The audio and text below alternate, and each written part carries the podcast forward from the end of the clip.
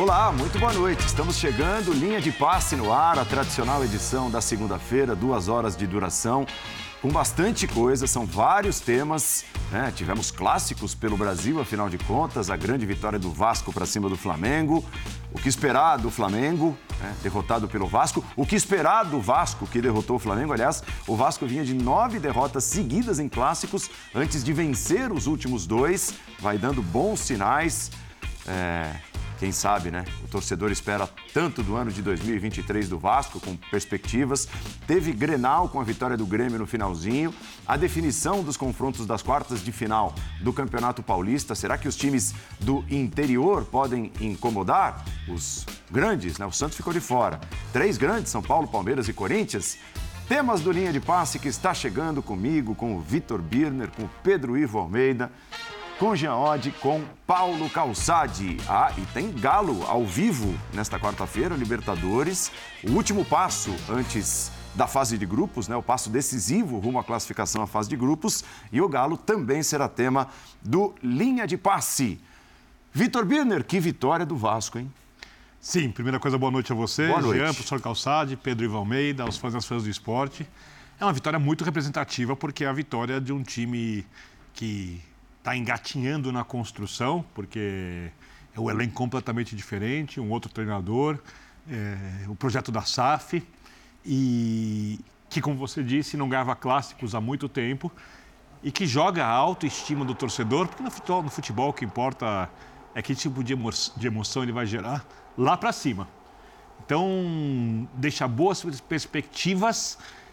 Não sei até que ponto, porque a equipe vai ser realmente muito testada, como tantas outras, e eu não sou capaz de mensurar exatamente como vai ser o Campeonato Brasileiro, quando o nível de equipes que, tão, que estão, digamos assim, em patamar, patamares similares vai, vão ser colocados à prova. Porque o resultado pesa muito, no jogo seguinte você não tem a equipe pequena e fraca para se recuperar, e aí a equipe pode entrar numa espiral positiva e numa espiral negativa, não dá para saber isso, mas pelo menos há perspectiva. Uhum. Espiral negativa em que está o Flamengo. Né? Porque eu não acho que o estadual é tão é, determinante, ou acho até que ele é pouco determinante para aquilo que a gente vai ver na temporada. E no caso do Flamengo, eu vou além. Eu não acho que tudo que não aconteceu com o Flamengo agora diz para todos que gostam de futebol que as coisas não serão positivas de algum momento em diante para o Flamengo na temporada, porque o elenco é muito forte. Com a manutenção do técnico? Com a manutenção do técnico ou sem a manutenção do técnico, porque o nível dos jogadores é muito alto.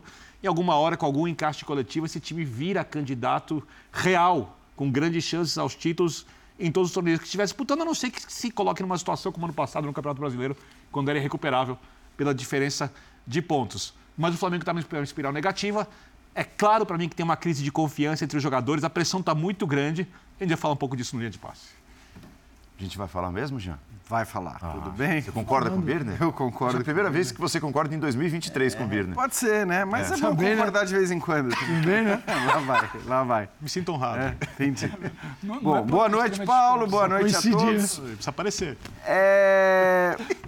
Eu acho o seguinte. Vamos ouvir o Jean. A gente, primeiro que o, o Birner estava falando das espirais aí, espiral negativa, espiral positiva. A questão é que essas espirais, elas mudam muito rapidamente no futebol brasileiro. Tudo é muito rápido, né, para ser desfeito. Então, a fase negativa, a fase positiva, uh, o embalo psicológico gerado por uma, por uma vitória ou por uma derrota, tudo isso se desfaz muitas vezes em duas semanas. É, então, é, é, é algo que eu sempre relativizo, sobretudo, como disse o Birner, nos campeonatos estaduais. Quer dizer, os campeonatos estaduais eles causam impressões que nem sempre são as impressões que depois vão se confirmar na temporada. Claro que a gente tem que pegar os grandes jogos, uhum. né, para tentar ter alguma base sobre o que um pode fazer, sobre o que o outro pode fazer.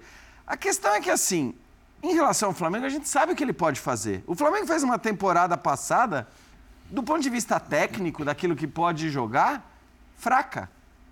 E com uma temporada tecnicamente fraca, o Flamengo foi campeão da Libertadores e campeão da Copa do Brasil.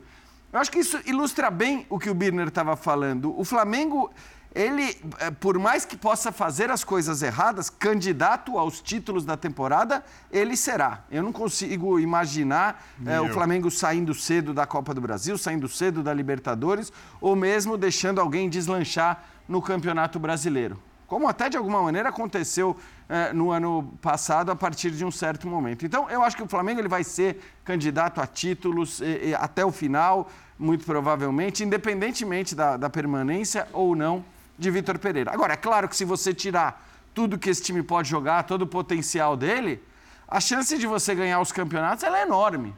Ela é enorme. E é isso que o Flamengo precisa, né? É tirar o potencial do time para que ele entre não só como um candidato, mas que entre como um favorito, tanto na Libertadores, como na Copa do Brasil, eh, como no Campeonato Brasileiro. Um favorito, não, o favorito. Acho que o Flamengo tem potencial para entrar sim nos campeonatos, mas hoje está distante disso. O Vasco, eu acho que ainda é uma incógnita. Uhum. A, gente tem sim boas indicações sobre uma possibilidade de melhora do Vasco em relação ao que aconteceu no final da temporada passada, pelas contratações de jogadores importantes, porque aquele time, apesar de ter subido, era desastroso, era um time ruim, era um time que não jogava bem, é um time que ganhou seus pontos à base da torcida, né? muito na base da, do, do que o seu torcedor fez. Então, que houve uma evolução, para mim, do Vasco não se discute. Agora, é, depois vamos falar do jogo especificamente. Também não acho que o jogo tenha demonstrado que o Vasco é um Vasco é, absolutamente pronto para jogar o Campeonato Brasileiro, que tenha é, né, passado em cima do Flamengo. Não foi bem assim. O futebol, a gente sabe, os resultados nem sempre refletem exatamente o que aconteceu em campo. E, para mim, esse clássico do, do domingo foi isso. Vitor Pereira disse Pedro, que é, gostou do jogo que o Flamengo apresentou e falou em evolução. Aí eu te pergunto, é suficiente nesse momento? Paulo, tudo bem? Boa noite a você, aos companheiros, ao fã de esporte. Eu, a gente estava ontem no ar aqui, eu fiquei até um pouco preocupado. Falei, será que ele viu alguma coisa? É um treinador de futebol, nós somos humildes comentaristas e jornalistas aqui. Eu falei, será, será que ele viu alguma coisa de fato muito interessante que a gente não pescou ali no momento. Acontece, né? a gente cola no jogo, vê, depois vai, tenta pescar algum detalhe, mas passadas mais de 24 horas ainda não consegui entender essa tal evolução. Porque se a gente entra para conversar que o que aconteceu ontem foi um jogo muito franco, muito aberto, uma grande exibição do Flamengo, por força da circunstância, seria aquela bola vadia que a gente chama, o Vasco arranjou um resultado sem merecer no final, a gente poderia debater. Se a gente falasse também que vem de uma sequência de evolução e que ontem foi um ponto fora da curva, Acho que a gente poderia debater a fala do Vitor Pereira.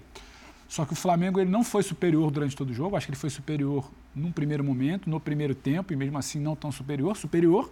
E no segundo momento, quando ele tinha que mostrar mais qualidade para pelo menos buscar um empate, ele quase tomou um segundo, que saiu o terceiro. Então não vi evolução ontem. Se a gente puxa um pouquinho mais para trás, além do jogo de ontem, ele não foi competente o suficiente para reverter uma vantagem, uma desvantagem impossível de ser revertida no jogo, inclusive que vocês transmitiram contra o Del Valle. Foi. Jogo de ida contra o Del Valle, também não. Na semifinal do Mundial de Clubes, também não. Na Supercopa contra o Palmeiras, também não. Então, assim, para o que ele foi contratado, ele não foi contratado para dois meses de trabalho, mas foi para, em algum momento, ter essa tal evolução, não exatamente presa ao resultado. Só que os resultados não vieram. A tal evolução, eu confesso que ainda não consigo ver. A gente tem muito mais perguntas sobre o time do Flamengo hoje do que respostas e evolução. Então, acho que tem muito de advogar ali em causa própria, de tentar se proteger. defender, se proteger. E acho que isso tem sido um discurso. A gente conversava hoje, passando a pauta do programa, né, Calça? Até para jogar para você, que me parece muito mais um entendimento do que é o cenário de futebol brasileiro, um entendimento de onde ele está pisando, de não querer sair atirando, como foi no Corinthians, por exemplo, e não deixou lá muitas saudades. Tem muito do proteger, dizer que o trabalho é bom, defender os jogadores. Vejo os jogadores em algum momento defendendo Vitor Pereira também, mas muito longe da realidade que a gente acompanha em campo. Não é a pauta não é uma evolução do Flamengo e que azar desse time do Vitor Pereira que não conseguiu o resultado ontem. Foi mais um jogo em que não necessariamente o Flamengo flertou com resultado positivo durante boa parte do tempo.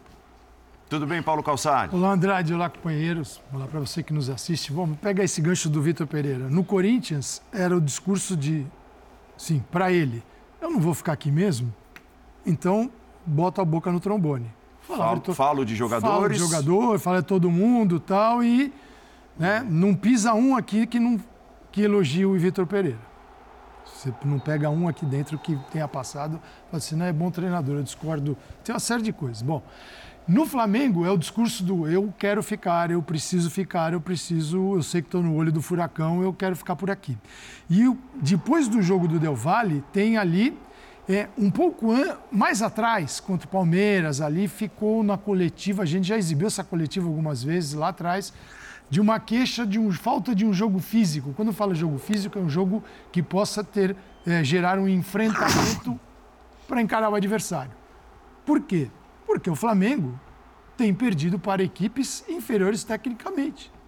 Ou o Del Valle é superior a ele tecnicamente? Não. O Del Valle, no segundo tempo do jogo, o Paulo Andrade, na, na, prorrogação que você transmitiu, o Del Valle tinha seis trocas. Seis. Seis trocas representam 60% do time que está jogando na linha.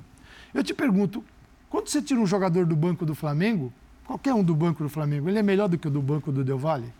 Quando sai o Cebolinha. Muito. Quando sai. O, o Vidal estava lá até outro dia. Mas você tem jogadores no banco do Flamengo que, sim, em tese. Melhores que os titulares tem, do Del Valle. Você tem que. Tra você traz para o jogo gente de altíssima capacidade.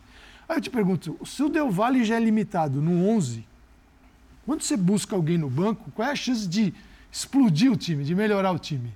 Os caras jogaram dentro de uma consciência tática, de uma consistência, tomando o gol no nos últimos segundos.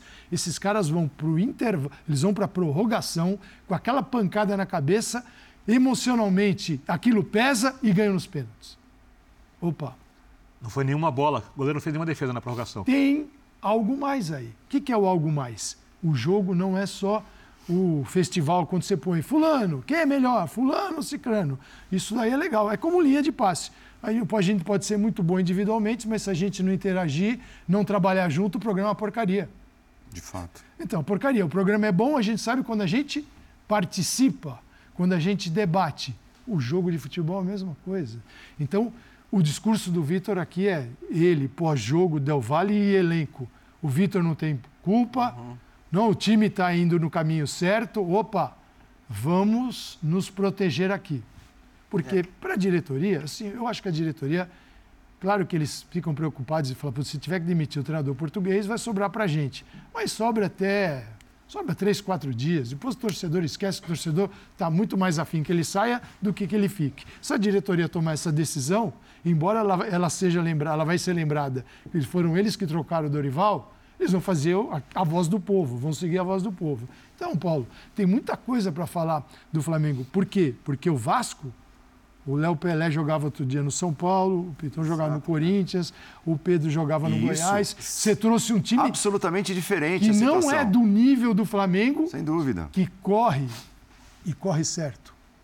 Não é só correr. Agora a questão do Flamengo não é mais correr apenas, é correr certo, com sentido, com o método. E aí não, que vai dar trabalho para o é, Vitor Pereira. Isso que você está falando significa o seguinte: não adianta única e exclusivamente o elenco estar com o Vitor Pereira. Porque, sinceramente, eu acho que, eh, olhando para o que tem acontecido nos jogos, e esse era um temor de muita gente pela personalidade que o Vitor Pereira tinha demonstrado no Corinthians e pelo tamanho dos jogadores do Flamengo, muita gente imaginou.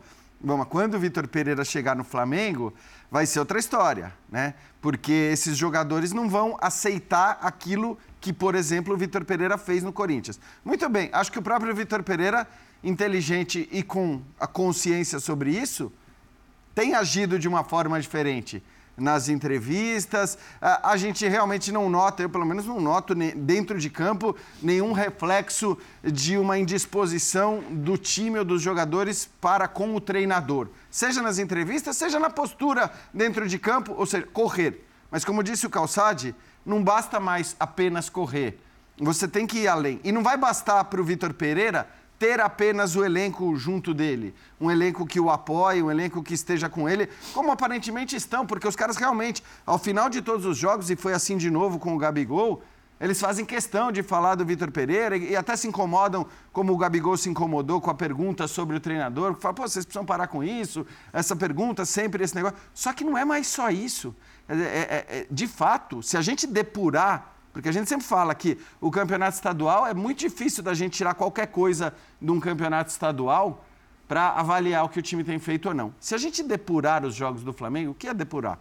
É, vamos considerar só os clássicos e os jogos que importam. E para mim. Ter... Supercopa, Recopa, Mundial. Isso. E Mundial, o primeiro jogo, né? Porque a disputa do terceiro lugar não. Lógico. Então, se a gente depurar e ficar nesses seis jogos, porque aí são seis jogos apenas, a gente está falando de quatro derrotas, uma vitória, na verdade, duas vitórias. Uma vitória contra o Botafogo, num clássico, e a vitória no jogo de volta com o Del Valle, que a contra gente pode considerar uma. É, o Botafogo time reserva, e a vitória contra o Del Valle, que no fim das contas foi, foi uma, uma derrota, porque foi uma derrota nos pênaltis. Então, realmente, você pega só os jogos que valem. E, e, o desempenho, se a gente simplificar, então, são cinco derrotas e uma vitória então, contra o time reserva do Botafogo. É... Não dá, para esse elenco não dá, né? Para parecer contraditório o que eu vou dizer. Eu não concordo muito com o que disse Vitor Pereira, mas eu entendo o que ele quis dizer. Porque pela primeira vez ele teve uma escalação, após muito tempo, capaz de preencher meio de campo, uma escalação que tem um pouco mais com aquilo, que tem a ver com aquilo que ele pensa de futebol, que não obriga o Arrascaeta a voltar que nem um maluco para fechar do lado esquerdo, coisa que ele não vai conseguir fazer com a condição física uhum. atual dele, que em tese, se bem trabalhada, vai melhorar a saída de bola, que vai preencher os lados do campo.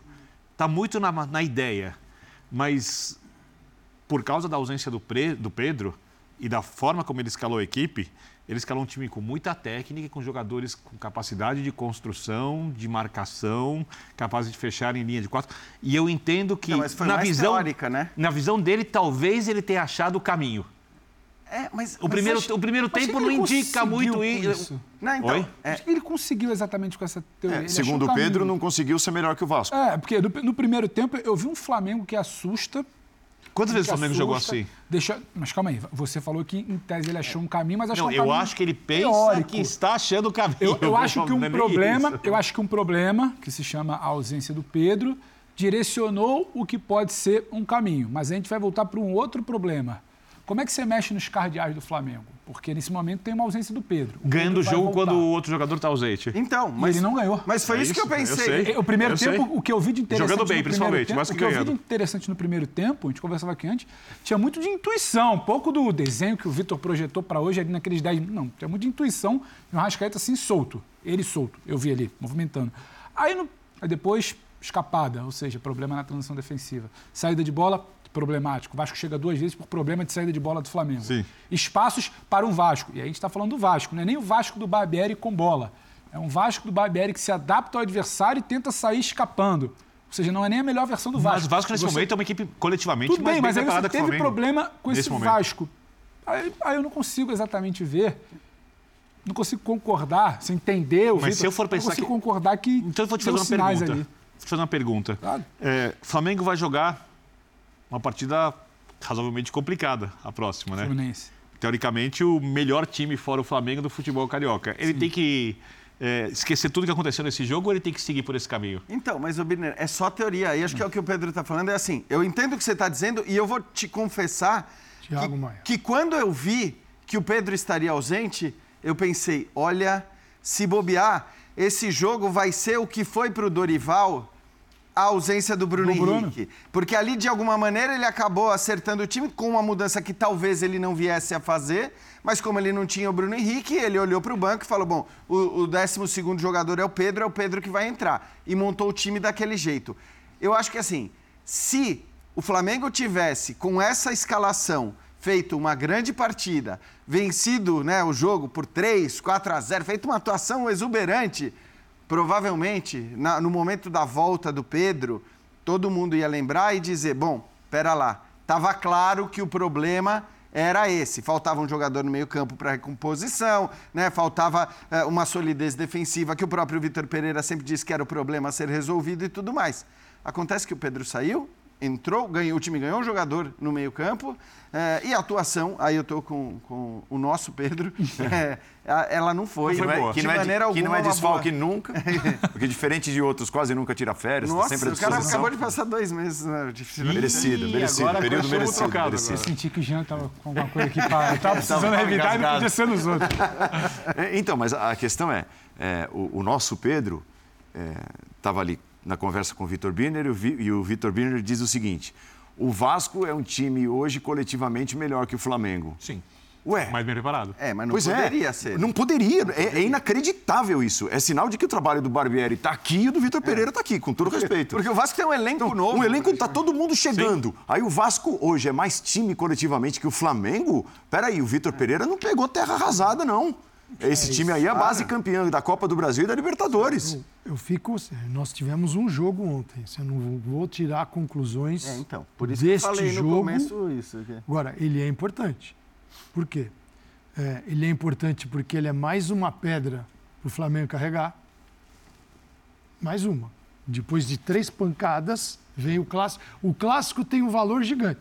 Então, você não está ganhando, não ganhou aqui o do Palmeiras, o Mundial foi um fiasco, é, é a soma. nem passou. É, depois vem o Independente Del Vale, aí vem o Vasco e o Vasco dói. O Fluminense do Diniz tem um peso. O Vasco dói. O Vasco. Se tivesse vencido os campeonatos, Vasco, não doiria. O Vasco se instalou na segunda Quem deu foi o Flamengo. O Vasco está se reconstruindo em todos os aspectos. E aí, só que você tem um time que sabe o seguinte, que identificou que é preciso dedicação extrema. E só assim seria capaz de encarar o Flamengo. Então você imagina a preparação do Vasco nos dias que, nos dias que antecederam esse confronto, como é que foi? Gente, é tirar o máximo de cada um, atenção o tempo todo, para poder encarar um adversário que é superior tecnicamente, mas só ser superior tecnicamente não serve. A gente sempre diz que o coletivo potencializa o individual.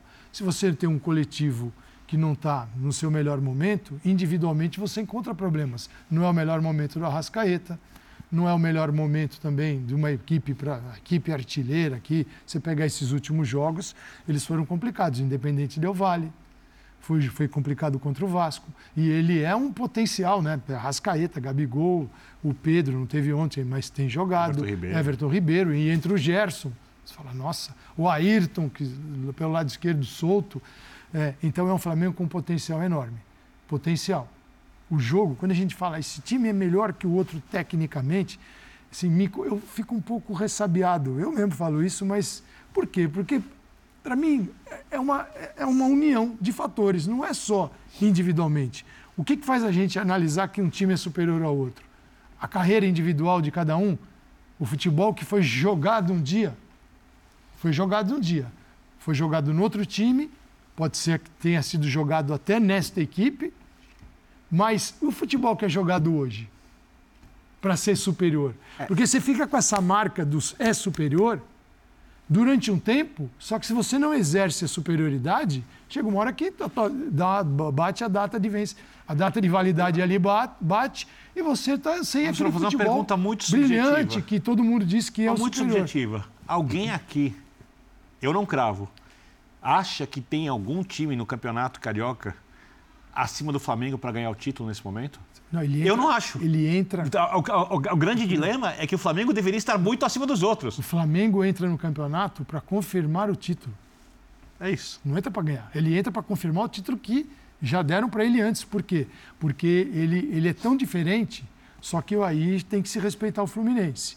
Muito. Eu acho que o Fluminense é o time hoje que pode encarar é, por vários motivos, porque é um grande clássico, porque os caras, o que o, o Diniz consegue extrair o máximo dos jogadores. Tem bons jogadores. Tem bons jogadores. É, você está observando, está vendo que o Vasco, como jogou o Vasco, a dedicação do Vasco, e que para encarar o Flamengo, você tem que oferecer, no mínimo, tudo isso. É, e os jogadores do Vasco perceberam isso. Os do Flamengo, é, não vejo que contra o Del Valle ontem faltou esse interesse mas é preciso saber como executar. E o time não sabe como executar. O que mais me chama são atenção... detalhes de posicionamentos e de atuação individual, de tática individual e coletiva que você não vê na equipe. Sabe o que mais tem me chamado a atenção? É que muitos desses jogadores se conhecem. E uma coisa é o encaixe do jogo que acontece de maneira, entre aspas, instintiva, de maneira automatizada, você bem direto assim, porque está bem treinado mas também tem resquício do tempo que esses caras é. jogam juntos. E tem ali nesse elenco jogadores experientes, jogadores campeões da América. O que mais me chama atenção nesse momento da temporada, muito mais do que a parte tática, porque eu acho que isso, de um jeito ou de outro, se arruma e se arruma de um jeito em que o time vai ser competitivo. É como alguns jogadores grandes estão sentindo o peso nesse momento da temporada. Se você me dissesse que no início do ano isso aconteceu, eu nunca imaginaria. Mas você acha que é peso psicológico? Muito. Eu Individualmente estão abaixo. Eu acho, eu, eu acho que pode ser tá mais difícil. Tem cara abaixo. Tem... Você, você, fala de, você fala de se conhecem. Aí eu volto numa, numa questão que foi o Calça que falou semana passada, em algum programa que a gente estava junto é, não sei se foi o Calça, pode ter sido você, você fala, uma coisa é eles se conhecerem no modelo X, outra coisa é eles se conhecerem no modelo que o Vitor quer que eles joguem. Eles não se conhecem no modelo que o Vitor quer que eles joguem. Mas eles, mas eles se entendem quando tu, tem a bola Tudo bem, mas aí, você, mas aí é um outro tipo de entendimento, é num outro cenário. Mas ele tem usando, que aparecer em algum momento. Usando o que o Calça tá brincou aqui no início, pode a gente, suficiente. A gente pode se entender aqui, talvez, se você leva para daqui a quatro anos no outro tipo de ideia, de projeto, a coisa não vai fluir como flui aqui no linha de passo duas, três, quatro vezes por semana. Eu acho que tem, um, tem uma situação que precisa ser pontuada. E nisso do, ah, quem joga, quem coletivamente é melhor, não dá, não dá para responder com base no jogo de ontem. Só que eu acho que o jogo de ontem ele consolida, ele vai consolidando impressões. E a impressão que se tinha até o sábado à noite, até ontem, hora do almoço, e é por isso que gera expectativa, é que o Vasco tinha partido do zero, eles não partem do mesmo lugar. O Vasco tinha partido do zero claro. e começava a entender que quer jogar bola. Um time jogando bola, que não entendia há muitos anos. Isso começou quando? Isso começa no início do ano. Início aí, do ano. aí você constrói uma impressão que chega sim para o seu primeiro grande teste. Aí você consolida a impressão, porque o grande teste ele consolida isso. O Flamengo, é a impressão que ele te dá do início do ano, que ele tinha um projeto de futebol e que você traz alguém para moldar, melhorar, aperfeiçoar. tornar a coisa melhor, aperfeiçoar. Exatamente. Afinal, é um grupo campeão Libertadores e Copa do Brasil. Então, vamos aperfeiçoar. E aí, o que, você tem depois de dois meses? Não é definitivo, mas é para confirmar uma impressão que não aperfeiçoou, é um outro modelo de jogo. Quando testado, ainda não deu para responder, isso não é definitivo. Naquele que era para ser um jogo para passar batida, a verdade é essa, porque se você ganha uma Recopa, se você chega à final de um Mundial, se você vence uma Supercopa com o Palmeiras. O Vasco está dando um peso X para esse jogo, o Flamengo está ali mesclando, botando a molecada para ganhar peso. O Flamengo deu esse peso e ele consolidou o quê? O projeto dele não está andando. Ou o não projeto, que eu acho que é um não projeto. Você roda, roda, roda, pega quatro, cinco projetos diferentes em dois anos, é um não projeto. Então ele está consolidando que esse não projeto não existe. E o Vasco está consolidando que ele saiu do zero e ele está engateando. Engateando ali é melhor do que o Flamengo pode ser? Eu não acho que dê para cravar mas que tem uma sensação mais positiva do lado que venceu ontem. E, que é um... e acho que vai além do resultado de ontem. E é só um. Sim, para o Vasco, não é que o Vasco mudou de patamar, que ganhou do Flamengo. O Vasco é muito importante trabalhar isso internamente. Uma vitória agora foi conquistada. Ele, ela é um. Ela é assim um. Ela é um ponto que, que eleva o, o Vasco, porque você o discurso da segunda-feira hoje é diferente, vai ser o da terça, não quer dizer que ele tenha alcançado um nível, não, apenas que é possível, o jogador passa a acreditar. Da mesma forma que do outro lado, por mais experiência que tenha, a fase não é boa, e o jogador sabe disso, que individualmente não é boa, que não é a melhor versão do Arrascaeta, né, não é a melhor versão do Everton. É a melhor versão o, de ninguém. O, o Gerson não momento. tem. E, e o, e o Vitor, assim, o Vitor está buscando outros entendimentos. Contra o Independente Del Vale, ele usou o Thiago Maia pelo lado esquerdo. Eu não vejo como terceiro zagueiro, tem gente que vê. Não vejo o posicionamento médio dele é maior, ele é bem à frente do posicionamento médio do jogo, à frente dos zagueiros. Ele não foi usado por dentro, ele poderia ser usado por dentro para uma saída. O objetivo é o quê? Era acionar o Ayrton Lucas e uma bola na diagonal para pegar o adversário por dentro. No jogo do Al-Hilal, o Gerson faz isso também em alguns momentos. Se eu parar o jogo e tirar uma foto, eu boto o Gerson terceiro zagueiro. Se eu tirar uma foto, quando o goleiro vai para a área, eu falo que ele jogou de centroavante. Uhum. Então, né? não, não vi dessa forma, mas é uma mudança. É uma mudança assim, de tentar criar uma situação, foi o que eu vi no Thiago, de se criar uma situação, porque o adversário vai estar com o bloco baixo, que é todo lá atrás. Eu preciso melhorar a construção eu vou usar uma alternativa para romper o adversário dentro de uma ideia. E ele já fez isso no Corinthians. Não é que ele inventou no Flamengo. Já usou. Aí, é, outros não, jogadores. Ele não está se omitindo, vamos dizer, assim. em relação a não buscar está. alternativas. Mas, mas é uma mudança em relação a... Porque o que vem, do, o que vem, que constrói essa ideia de Flamengo?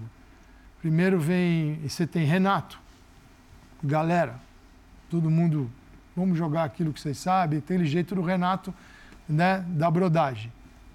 Você tem Paulo Souza, é outro extremo.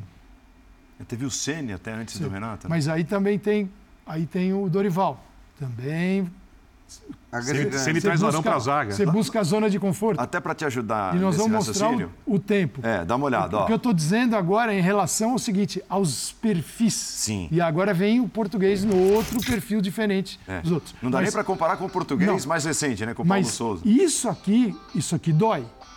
Por isso que você me pergunta, bom, depois de tudo que você falou, você é a favor da saída do, do, do VP? Não. Porque isso aqui é que vai deixar o Flamengo parado no tempo.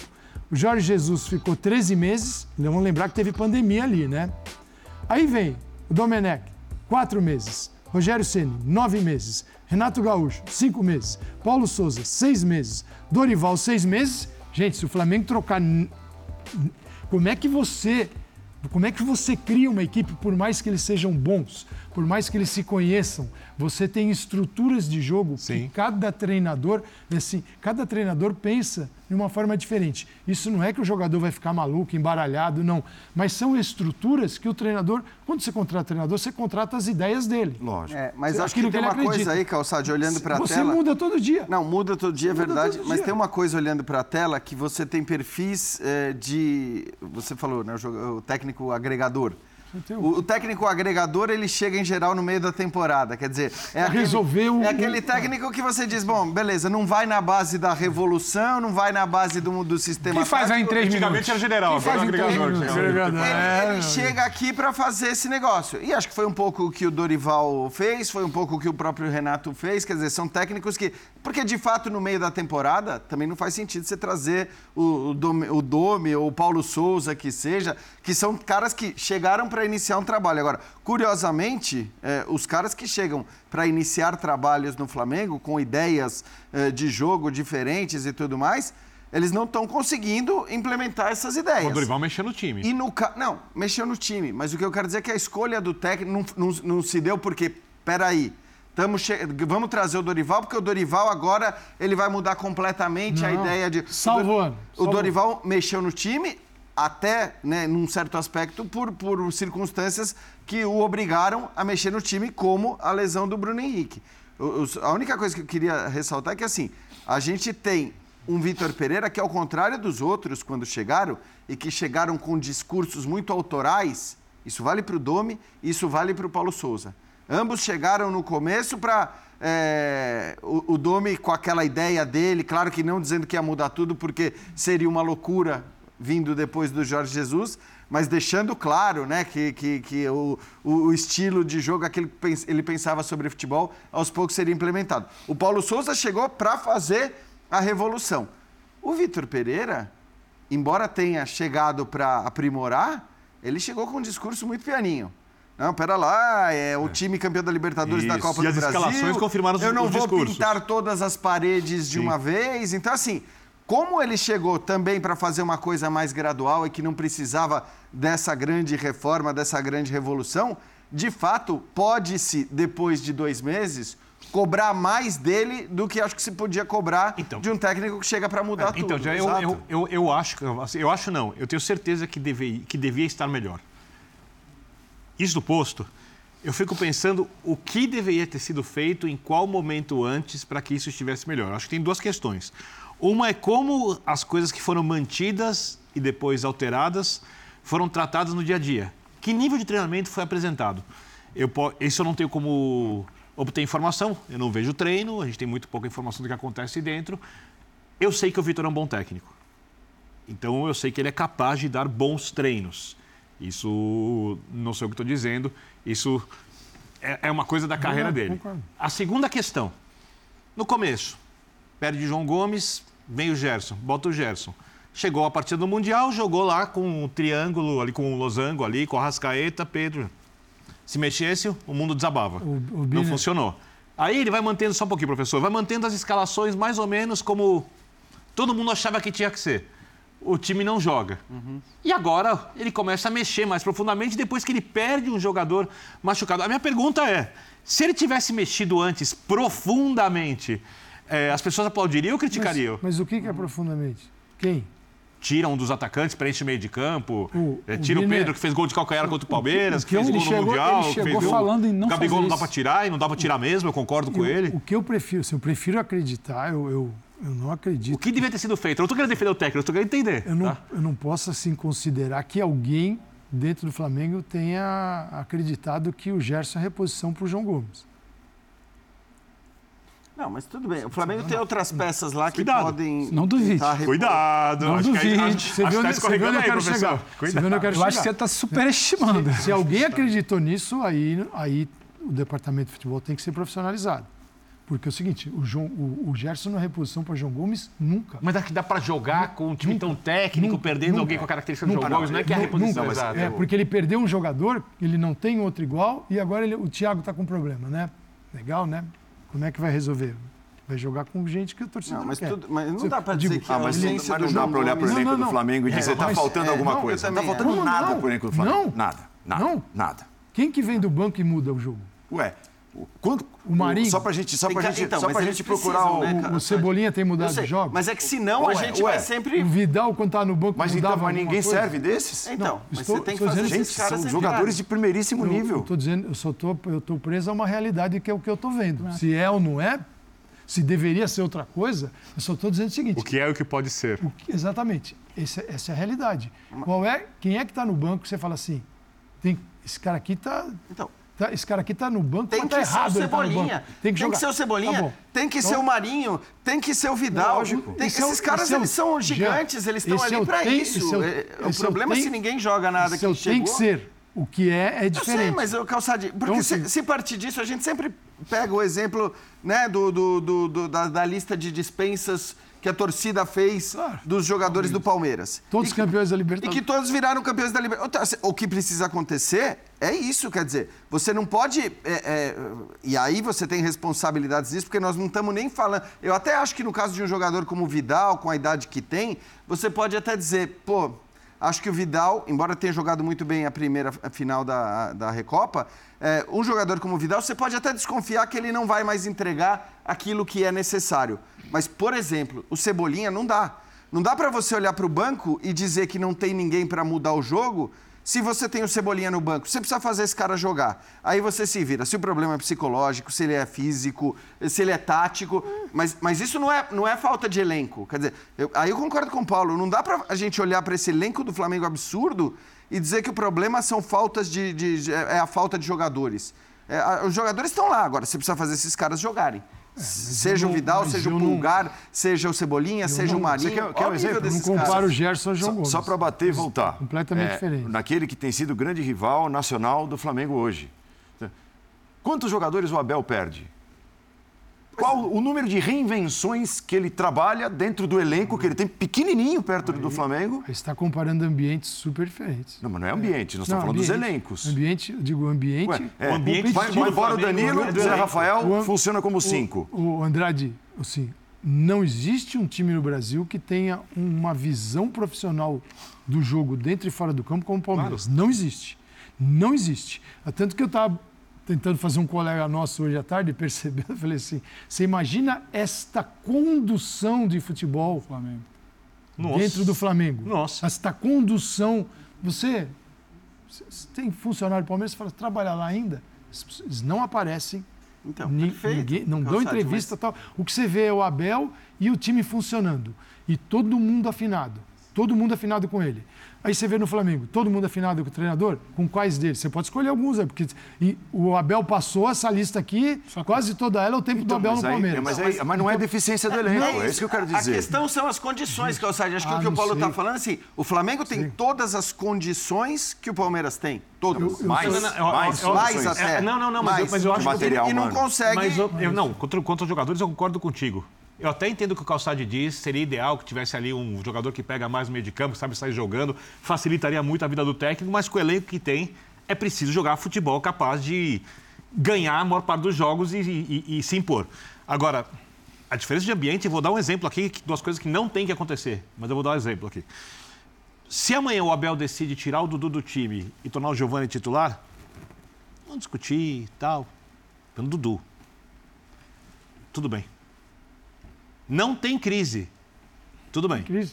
Se amanhã você tira o Gabigol, Tira o Gabigol. Tem, coloca o Matheus Gonçalves. Vai lá e tira, para ver. Não estou dizendo que ele mereça sair. Mas é, mas é, mas é... Esse é o ambiente dos clubes, é como funciona o departamento de futebol. Um tem um líder, claro, que concentra toda a, a, parte principal de construção da equipe e um ambiente que tem a marca, a sua personalidade, enquanto a marca, a personalidade do ambiente de futebol verdade, do Flamengo é pe feita pelos seus jogadores mas, mas históricos é e campeões. Mas eu, eu, só, eu só, fiz a comparação dos elencos. É, e isso, isso, interfere na hora de você Exato. fazer alterações e botar a equipe. E só para pegar um exemplo que o Birner citou, quando o Dudu não entrava no time o tempo todo, saía o tempo todo, a crise, os gatilhos para a crise estavam todos ali. Todos. O Dudu pediu para ir embora. O Dudu falou: bom, se for assim, eu não vou jogar. A diretoria interviu, pouca gente sabe disso, mas assim, houve, houve uma, um rebuliço enorme. Isso não veio a público, isso não foi a todos. Houve o pedido do Dudu cogitando a saída, houve intervenção do presidente com a comissão técnica explicando a situação e que é. Houve a compreensão ali do técnico e a compreensão do jogador de que eles poderiam trabalhar bem juntos, mas tudo isso é trabalhado. Tudo isso é resultado de conversas, de explicações, de promessas, eventualmente. É claro, a gente sabe que num, num, elenco de futebol nem todo mundo vai ser tratado da mesma forma. Claro. Agora, você tem que saber como tratar cada jogador, você tem que entender onde vale você comprar uma briga e onde não vale você comprar uma briga, é, onde é necessário você de repente. Aí você falou, talvez, e eu, eu, eu tenho essa ideia também, eu acho que na cabeça do Vitor Pereira quando ele chega ao Flamengo, ele tem muito claro que o quarteto, eu gosto até de chamar de trio, que o trio vai precisar ser desfeito de alguma maneira. Ah, agora você acha isso? Não. Tô brincando com você. Na cabeça dele. Sim. Na cabeça dele. Mas eu tenho certeza de que ele sabe que, ao contrário do que ele fazia no Corinthians, que ele chegou e dizia e falava de X, de Y e mudava como bem entendesse e todo mundo entendia, ele sabe que se ele Mas chega aí... num, num, Flamengo campeão da Libertadores, campeão da Copa do Brasil, e tira o Gabigol, tira o Pedro, tira o Arrascaeta do time, ele tira o Arrascaeta no final de um jogo que o Arrascaeta não estava bem e a gente viu o que aquilo ali gerou. É só nas entrevistas, é, são duas pessoas diferentes. O técnico dava é entrevista claro. no Corinthians, o técnico da entrevista então, no Flamengo. Assim, é claro que ele, tá, ele, ele tem tá... sido condicionado pelo, pelo eu que é. Eu acho que esse debate todo, a gente está testando, então, que, que é muito difícil esse projeto Vitor Pereira dar certo no Flamengo. Porque a gente compara com o Abel. O Abel é um projeto de futebol. A gente compara com mudar, por exemplo, o Jean traz muito bem aqui. Eu lembro que gravamos um bola da vez com o Dudu, ele estava, ele contou muita coisa. Como você mexe em pilares, em cardeais. Como você mexe no Palmeiras, você não consegue mexer no Flamengo. O projeto de futebol que tem de um lado, você não consegue entregar do outro. A tranquilidade que tem lá, não tem cá, no lado do Flamengo. Então, o Flamengo quer as respostas, quer os resultados do Palmeiras, mas não topa os processos. Como é que você mexe? Você falou, ah, se fizesse a mudança antes. Como é que você mexe nesses cardeais com o Vitor Pereira sem ter o lastro que o Abel tem no é que, Palmeiras? É que você. Como tá... é que você conduz isso? Você é que o lastro você... o Abel criou também. É, né? é bom lembrar. Mas o Flamengo não dá tempo. Mas o Flamengo não dá tempo. Tudo bem que teve um título em três meses. Mas quando a gente vê aquela tela, rapidinho, o Flamengo não dá tempo para esse lastro. Quem poderia minimamente criar um lastro? Aos trancos e barrancos, questionado, se não era brilhante, tinha título, que era o Rogério Senna. É sabotado internamente, ele tem, ele tem problemas internos. Não era com os jogadores, depois ficou muito claro que os jogadores têm carinho. Tem problema interno, de staff, de analista que é fixo, departamento de futebol que é fixo, comissão técnica que é fixa, comissão que não é dele. Então, assim, a coisa ali dentro se sabota de tal forma que a mudança precisa ser muito maior para a gente acreditar que um treinador vai chegar, vai mudar, e o Flamengo vai voltar a ser o que o Calça fala. Imagina a condução de futebol do Palmeiras no Flamengo. Flamengo. Porque a gente vai sempre andar em círculos para mim. O Vitor tem que alcançar. Os craques são difíceis de mexer. O treinador precisa apresentar resultado rápido. O dirigente precisa bancar que ele quer mudança, mas ele também é político, ele não quer se dispor com o vestiário. A coisa é muito maior. Não adianta te botar taxa aqui, Vitor Pereira tem que sair, tem que ficar. É é. A coisa é muito maior no Flamengo e está sempre se andando em círculos ali. Tira o Rascaeta, não tira. Contrata o Gerson de volta, não contrata. É, o Vitor tem que ficar, o Vitor tem que sair. E eu vejo muito pouca disposição. Acho que a gente atesta que é difícil esse projeto dar certo, uhum. porque eu vejo muito pouca disposição interna do Flamengo então, mas em admitir que Quando você é diz que tá, é difícil o projeto dar certo com o Vitor Pereira, pelo que não eu pelo Vitor. Exatamente. Pelo macro. É isso que eu ia falar. Pelo é, macro. É muito mais por Bom, conta de claro, quem sim. manda no Flamengo do sim. que por conta da incapacidade sim. do treinador. E isso acho que vai ficando claro à medida que o tempo vai passando. E os caras, esses, assim, esses dirigentes hoje do Flamengo, presidente, diretor de futebol, vice-presidente, tudo mais, eles vão evidentemente se vangloriar dos títulos conquistados. Mas é bom lembrar que, assim, é, é, é a, a, consequência desses títulos conquistados, aliás, a causa desses títulos conquistados, tem muito mais a ver com uma estrutura financeira criada, muito bem criada pelo Flamengo, mas inclusive na gestão anterior. Porque é bom que se diga isso. Quer dizer, o trabalho do ponto de vista da administração esportiva dessa diretoria do Flamengo, e pode ser bizarro a gente é, falar isso, mas apesar dos títulos conquistados, muitos títulos, o trabalho do ponto de vista da gestão esportiva é muito fraco. Vou dar uma informação aqui. É muito que, fraco. Que ninguém, acho que nunca vi ser citada. Sabe que o Flamengo estuda fazer uma SAF, né? Sim. Para essa gestão. Sim. Só que é uma SAF diferente. O Flamengo quer fazer uma SAF em que ele mesmo seja dono. Sim. E, e, e, tem, e, tem, estudo bem avançado internamente. Eu acho que nessa questão financeira, Jean, se essa diretoria não pode ser aplaudida em pé, eu acho que ela tem méritos. Eu acho que a gestão do tá futebol, eu concordo contigo. Não, não, assim, a esportiva. Tô esportiva. Não, porque a outra, concordo contigo. Sem o Bandeira de Melo, não tinha o crescimento do Flamengo. É isso. Mas essa sabe trabalhar até, também. Até vou, vou, falar assim, até para. Assim, o problema não é fazer dinheiro. O Mauro sempre não. me diz, o Mauro César sempre me diz, ah, a, a, a, o mérito não é do Bandeira assim, sinceramente, independentemente de quem seja o mérito, o fato é, o que eu quero dizer é que, assim, a gestão a anterior, o grupo anterior, de quem quer que fossem as ideias, foi aquele grupo da gestão anterior que deu ao Flamengo as condições para contratar todos os jogadores que contrata. Porque o Flamengo, inclusive, só contrata gente grande, praticamente, né? Não é um time que contrata olhando para reposição dali, ó, daqui a dois anos a gente vai precisar de uma reposição para X. Não, é só, só chega medalhão. E isso se deve a uma ótima gestão financeira e, evidentemente, a capacidade de arrecadar que só Sim. o Flamengo tem pelo tamanho da sua Deixa torcida. Eu, é, o Paulo Andrade falou, o, o, qual é o referencial do Flamengo? É o que Flamengo que é que ele tem que voltar? Qual é o referencial? Jorge Jesus? Que não vamos, não vamos aqui esquecer, hein? O Flamengo jogou mal a final da Libertadores. O Gabigol decidiu a Libertadores Flamengo, mas não é que o Flamengo jogou bem aquela final. Não, não jogou bem. Eu, eu quero dizer o, Flamengo, o seguinte. Eu acho que é o Flamengo daquela etapa no ano passado. Não precisa voltar a 2019, que esse não volta mais. Não... É, aquele que disputou a semifinal contra o Vélez, que ganhou lá na Argentina.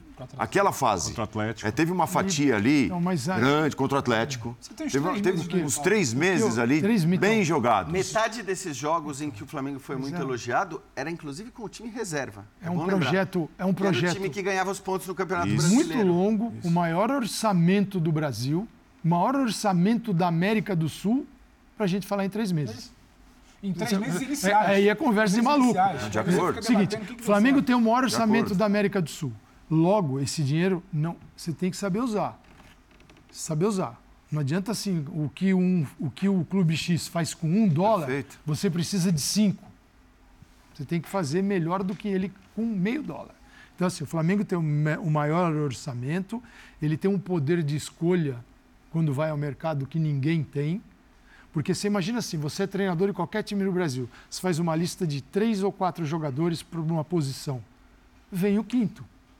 No Flamengo está dentro da lista. O cara que vem está dentro da lista. Claro, menos que você coloque lá hum, é, De Bruyne, Haaland, aí não vai chegar. Não vai chegar. Mas você tem outros os caras que vêm. Então, o Flamengo precisa potencializar isso. Seguindo sua linha de raciocínio, o Flamengo pode montar um time agora falando, eu vou trazer tal cara não, no meio do ano que vai resolver. Não, mas não tá pode. Tá acho que o Flamengo, assim, o Flamengo, ele, ele tem que tomar cuidado para não ser refém dessa história que eu estava descrevendo. Eu tenho um maior orçamento da América do Sul. Quando eu contrato um treinador, é para dar resultado no dia seguinte porque eu, o meu orçamento é superior aos outros, eu, tenho, eu estou ganhando, estou, não é que vou ganhar, estou ganhando a maioria dos títulos Logo, quem senta para pilotar essa, esse foguete tem que ganhar no dia seguinte. Aí vem Vitor Pereira, com um mês, porque teve, os caras tiveram 40 dias de férias, 42 dias, o Vitor Pereira é pá, pá, pá, já não serve. Se entrar nessa, a gente mostrou aquela lista, vai ficar mais um com três meses. Aí é o seguinte: é um time bem trabalhado, com treinadores que não ficam mais do que um ano. Depois de Jorge Jesus, ninguém ficou um ano no Flamengo com esse orçamento, com esses jogadores. Onde é que está o erro? Porque alguém tem que assumir isso. Uhum. Ou o erro está dentro de campo, seguinte, os caras fazem nada que os treinadores pedem. Ou o erro está fora de campo, de não conseguir administrar isso. Tem projeto. E tem a outra, mudança, a outra possibilidade de mudança. Aliás, são duas. Uma é, com este time, uma redistribuição de tarefas coesas, porque não adianta um correr e o outro não, e você reestrutura a equipe. A outra é, com a chegada de um ou dois jogadores, você reestrutura um setor como meio de campo. Porque eu estava, vocês estavam falando, estava pensando aqui. Você acha que o meio de campo, por exemplo, de um time, o Real Madrid, foi lá, meteu cinco no Liverpool, apanhou do Barcelona em casa, então, mas ele está ali ganhando Liga dos Campeões. Com hoje, Tchouameni, Modric e Kroos. Modric e Kroos já com uma idade mais avançada, principalmente o Modric. É, esse time, quando perde a bola, os, o Kroos e o Modric ficam lá batendo papo com o Vinícius Júnior. Eles voltam e marcam. Quer dizer, daria para fazer isso com o Thiago Maia, Gerson e Everton Ribeiro? Oh, claro. Oh, é, Dá para fazer? Oh, é obrigação Porque, fazer. Seguinte, então, mas eu estou é falando, problema, né, eu tô falando, eu estou usando exemplo, o meio de campo tem muita qualidade. Está perfeito. Do, do grande cenário do futebol internacional. Pode ser feito isso? Pode. Então, eles mas querem. você mesmo concorda que dá para então, fazer. Então, mas não, eles, é, eles, isso é concordar que não falta querem, ninguém no elenco. Eles é querem. Isso, eu também não, acho. Mas e aí, o desempenho? Ah, mas eles, eles querem. Tem que querer, né? Se o Ah, Modric é, e o Kroos querem... Não, não. Ah, Andrade, não funciona assim. Ué, mas assim... Esses caras, eles esses se caras acostumaram... convencidos eles, a... aí, tá, eles se acostumaram a ganhar dentro de uma zona de conforto, fazendo, não, não é o um mínimo, mas fazendo o suficiente. Sabe aquele aluno que quanto é a nota para passar? Seis, ele tira seis. Quanto é? Sete, ele tira sete. Ele pode tirar dez. O Flamengo pode tirar dez. Mas ele tira o seis, é. ele tira o sete. Aí vem alguém, dependendo do vale, estruturadinho ali, que o, o Pedro, só o Pedro paga um ano de salário do time todo. E aí mas sabe qual é Com seis reservas no segundo tempo, na, na, na prorrogação, e, e, o time não tremeu. Pô, tem algo no diferente. No fim das aí. contas, essa cultura do futebol brasileiro, ela é muito cômoda para o jogador. Porque, assim, esses caras todos, vamos dizer que eles. Não, eu não acho, e repito, né, não vi isso dentro de campo, que eles estejam contra o treinador. Pelo contrário, acho que eles têm corrido, eles têm, eles têm falado a favor do técnico e tudo mais. Mas, por outro lado, eles também sabem que mais uma derrota, perde agora para o Fluminense, perde o campeonato estadual, eles já sabem para quem vai sobrar. eles já sabem quem vai pagar essa conta do começo terrível do Flamengo na temporada. A conta é cobrada do treinador, invariavelmente. E isso não é só no Flamengo, é isso em qualquer clube. Então, de alguma maneira, também você tem. Porque aqui não acontece, claro, também pela ausência de tantos jogadores de renome e tal, mas uh, um Hazard sem entrar em campo, um Hazard no banco de reservas eternamente Aqui não acontece. Aqui os caras, eles, eles, assim, eles continuam muitas vezes, pelo nome que seja, ainda que não jogando bem, os caras vão continuar ali. Então isso também acho que eh, gera um certo comodismo. Só que, assim, o, o dilema do Flamengo ele é grande porque o Campeonato Brasileiro está para começar. Então, a exemplo do que aconteceu no ano passado, perder pontos, né? Quer dizer, é. entrar nessa toada. Cinco rodadas ruins, depois. Cinco rodadas ruins com competidores que você tem podem significar lá para frente a perda do título. Agora, e essa pergunta, Pedro? O Fluminense chega mais forte que o Flamengo para essa decisão né, de Taça Guanabara? Porque se der Fluminense, o Fluminense será ele o campeão da Taça Guanabara? Segura essa. Eu acho que vai voltar no argumento do Vasco. O Vasco é coletivamente mais forte que o Flamengo? Não, eu acho que. Coletivamente, você não acha que o Vasco está mais bem. Mais... Os jogadores sabem melhor o que fazer em campo, se entenderem do que o Flamengo? Estou dizendo que está pronto. Tem dois meses de um projeto que começa do zero. De um treinador. Não, não tô falando o que tem apresentado. Eu não posso e falar. E sem essa vitória sobre o Flamengo, você diria isso, Birner? Não, então que assim. O Vasco está. Que os jogadores entendem melhor quais são suas funções dentro da ideia de jogo do técnico. O que eu acho é que. Está bem. Um jogo, quando você fala, quando você fala num clássico, num clássico, que não vale só a Taça Guanabara, que a Taça Guanabara ela hoje é até menor do que já foi. Mas você tem o Fluminense observando o que foi o Flamengo fim de semana contra o Vasco. Você tem o Fluminense observando que a disputa está ficando mais quente do que já foi outrora no Rio. Eu acho que não é só o desenho coletivo. Só que eu acho que o Fluminense hoje tem mais chances de, para usar o termo que eu usei aqui mais cedo, consolidar o que ele tenta fazer, já vem há algum tempo, o projeto de Diniz no igual do Barbieri começou em janeiro ou final de dezembro, ele tem mais chance de consolidar do que do Flamengo de virar para a gente na quarta-feira e falar, oh, rapaziada, acabamos de mudar o curso do Rio aqui. Hein? Entendemos tudo que foi feito de errado até agora e coletivamente estamos dando um grande passo, estamos começando a evoluir. Estamos começando a entregar o que vocês estão esperando para a gente, esperando a gente desde o início do, da temporada. Eu vejo o Fluminense com mais chance de consolidar algo que se não é brilhante, mas vem apresentando, do que o Flamengo de virar e falar, ó, agora a chave virou, tomamos pancada em Supercopa, Mundial, Recopa, Clássico com Vasco, agora eu vejo mais chance do Fluminense se consolidar. Ah, é mais time?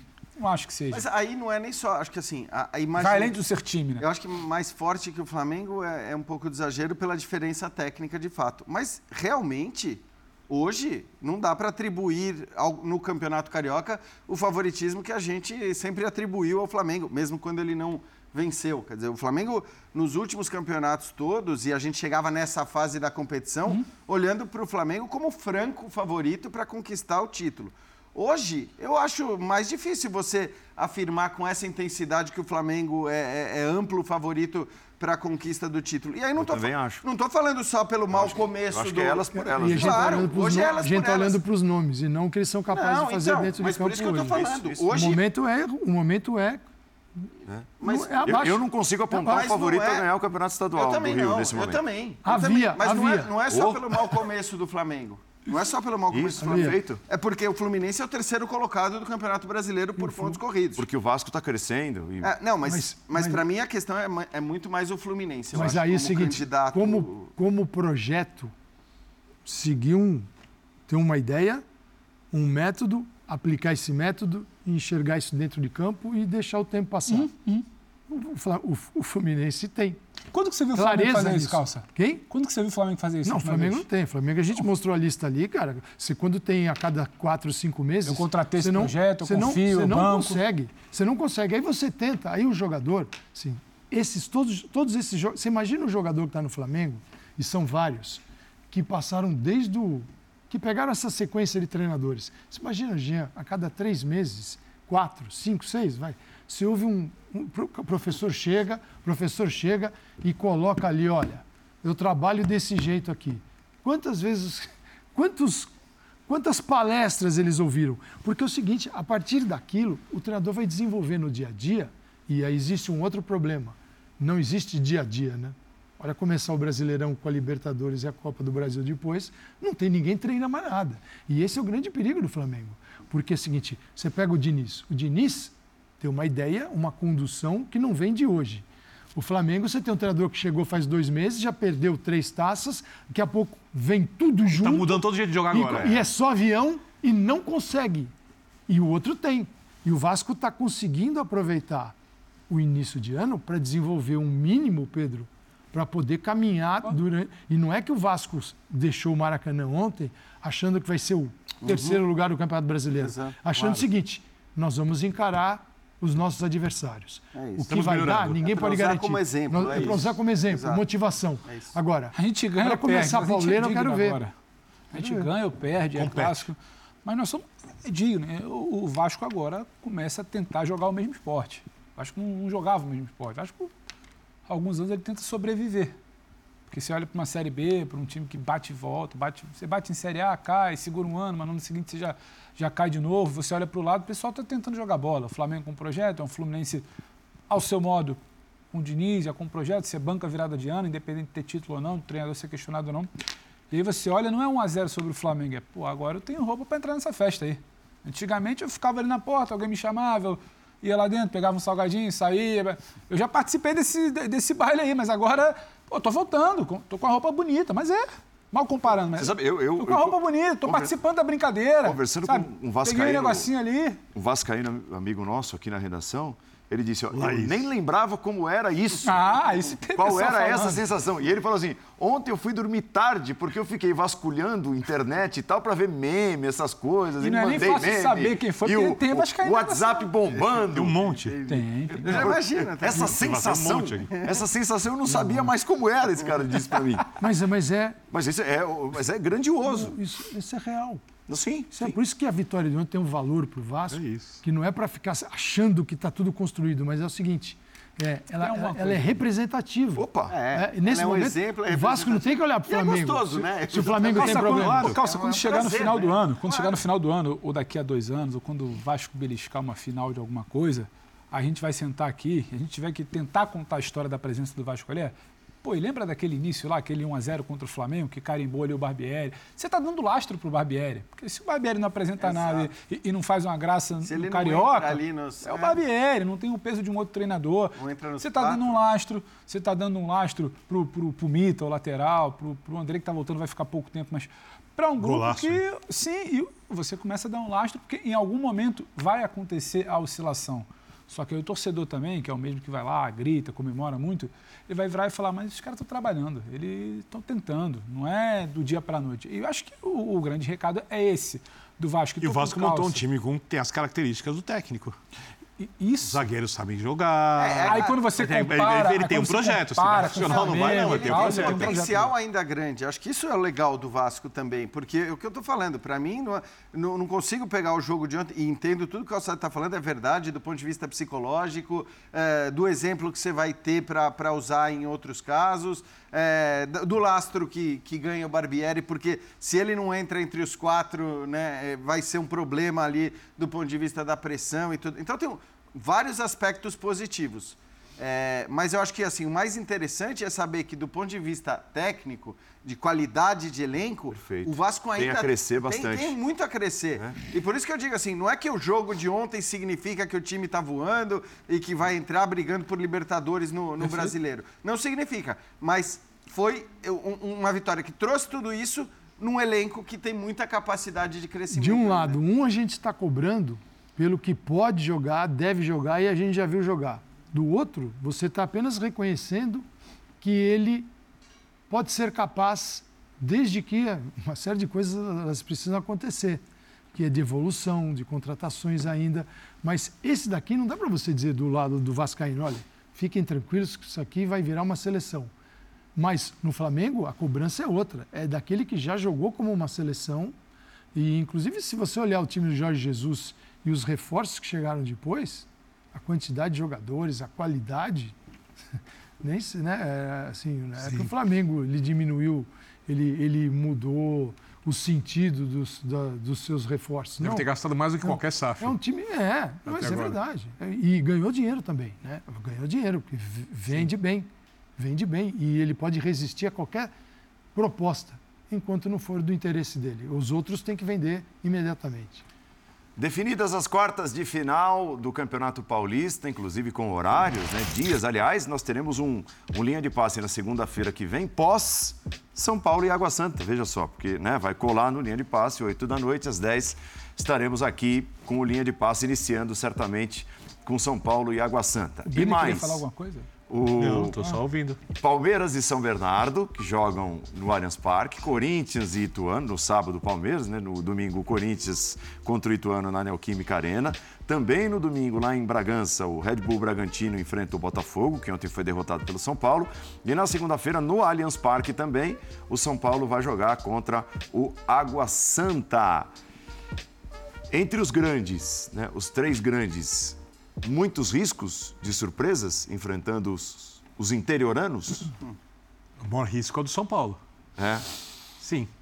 Porque, mais uma vez, eu quero parabenizar pelo regulamento maravilhoso do Campeonato Estadual, onde o primeiro e o segundo colocado se enfrentam do jogo de quartas de final, o terceiro e quarto colocados do, no geral da classificação se enfrentam no outro. Né? E o quinto é verdade. Né? E provavelmente, eu não estou aqui com a tabela da pontuação geral, mas provavelmente deve ter equipe com mais pontos do que equipes que estão claro. no mata-mata, né? O Ituano estava brigando para não ser rebaixado até a é última rodada. O Ituano é a equipe mais fraca entre as equipes que se que foram que vão às quartas de final e o Corinthians joga em casa onde o Corinthians tem jogado bem.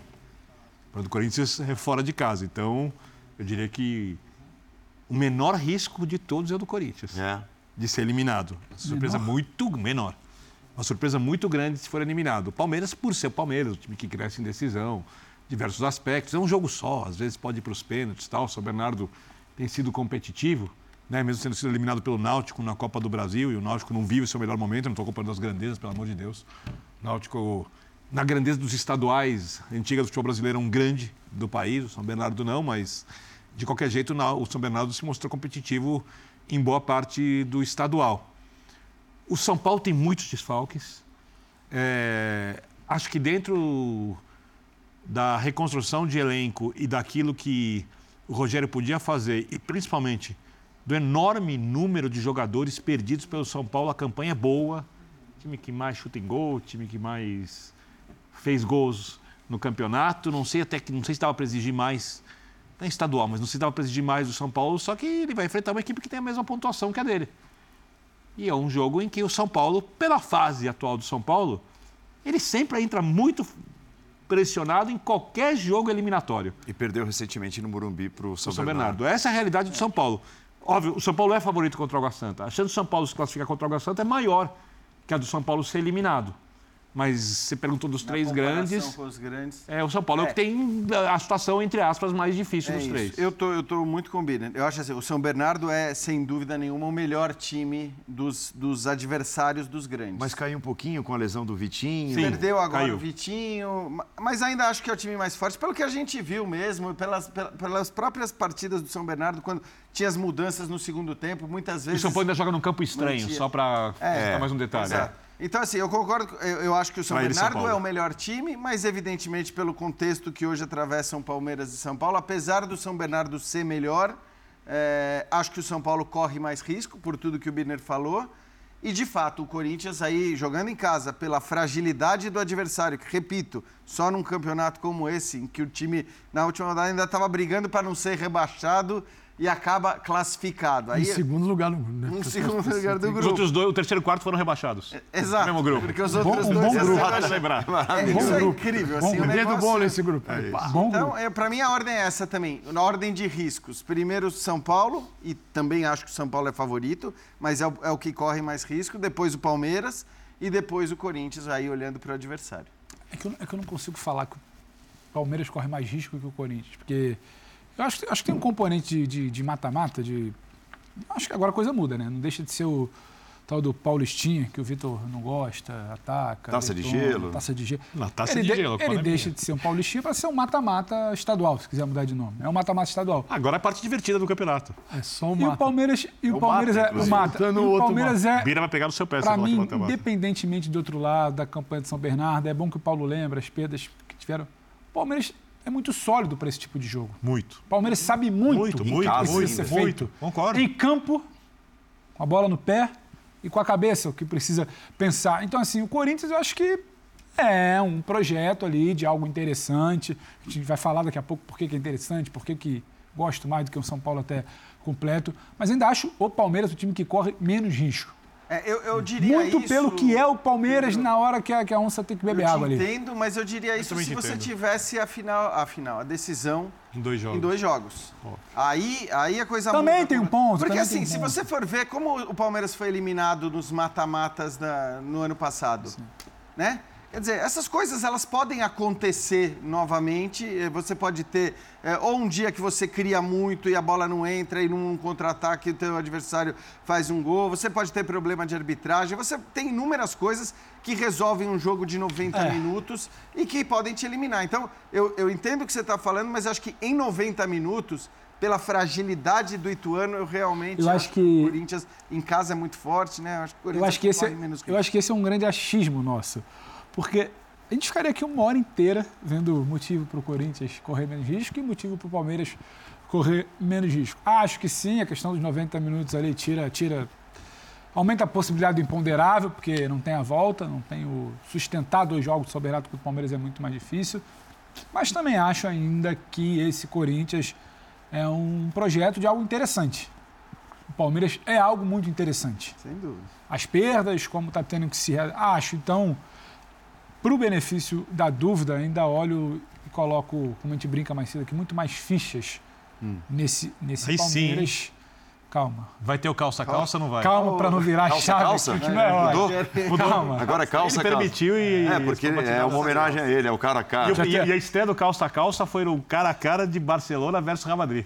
Nossa. Não foi qualquer calça-calça. Erramos praticamente. O que, deu? Como, ah, erramos tudo. Erramos. Como mundo figurino. a gente não tá ali para falar sério. Os caras, QCE. Ah, aí, Zona. QCE e Modric. É. Modric. É, eu gosto mais do futebol do Barcelona que do Real Madrid. Deu, deu, aí o que, que deu depois? Um 7x4 pro Real Madrid. Ah, 8x3 quase. 8x3. 8x3, olha lá. Não, mas aí o Chave ganhou, porque o coletivo que explica o coletivo. Mas aí eu fico com, eu fico com o Palmeiras pelo que, pelo que já faz. É claro que tem a situação eu vou... E ainda tem o seguinte, um arsenal de bolas paradas, que quando as coisas estão ali enroladas, ele, ele decide que aí é o treinador que tem um trabalho extenso, longo. É, imagina o que o Gustavo Gomes faz de gol. Há quanto tempo o Gustavo Gomes faz gol? Como é difícil parar essa bola do Palmeiras. Aí você pega um time que não tem estrutura, com pouco tempo de trabalho, você vai exigir a mesma coisa. Não vai. Vai. Então, tem jeito. Tem jeito. E a outra perna das quartas de final, o Bragantino contra o Botafogo, aí dois times aqui do interior também, o Bragantino... Recentemente fez 5 a 1 no Ituano. É. Jogando dentro de casa. Exatamente. Vale lembrar. Foi, foi. O é. Bragantino também favorito, né, contra o Botafogo. É, de qualquer forma, bom lembrar, né, você tem, enfim, times de, da Série A do Campeonato Brasileiro em, em todas as quartas de final e tem um que ficou de fora dessas quartas, né, que é algo também... Então é um time da Série B, é. vale lembrar. É. É um time Isso. da Série B, só que é o vai ter que melhorar para sobreviver à Série B. Uhum. O futebol que está apresentando, não. Né? Série B. Botafogo também. Botafogo também. Botafogo também, Série B. Também. É, aliás, é só a salvação da portuguesa foi um negócio Nossa histórico, senhora, né? Foi. É, e, e, a portuguesa tem um pouco daquilo que a gente ouve no Rio sobre o Botafogo, né? Tem coisas que só acontecem com o Botafogo. Aqui a portuguesa é a rainha do tem coisas que só acontecem é isso, com a portuguesa. Calçado, você entender, foi uma coisa. E ontem foi mítica. o contrário. O contrário do coisas que só acontecem com a portuguesa, porque. É, porque. Não, isso só ela ficou em vias de cair. que só acontece com a portuguesa, é, porque realmente foi muito inusitada a história. Mas positiva nesse caso. É, né? então, ex exatamente. Ó, vamos ao intervalo, nós voltaremos daqui a pouco. Grenal, nosso próximo tema. Tem o Galo se preparando para pegar o Milionários na Libertadores. Tem bastante coisa ainda na linha de passe que para, mas volta já.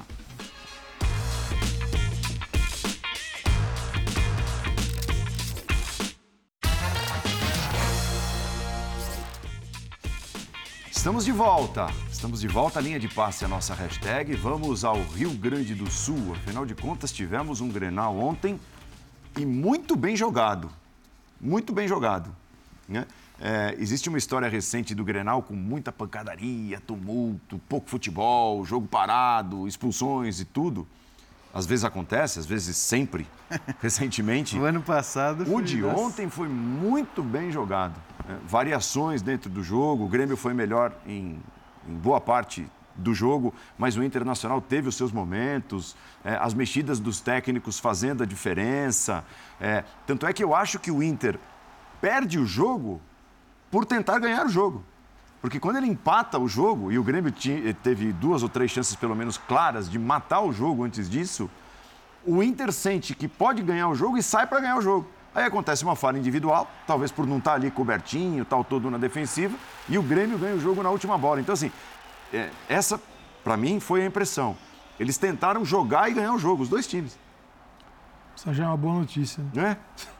É. é, o Renato disse na entrevista pós-jogo que conversou com o Mano isso já dentro do campo para que as equipes proporcionassem um bom Grenal, né? Eu entendi que ele quis dizer exatamente isso que o Paulo acaba de dizer. Isso, exato. Né? Porque, obviamente, ele conhece o histórico. Os times do Renato sempre tentam jogar, né? O Renato não é um cara.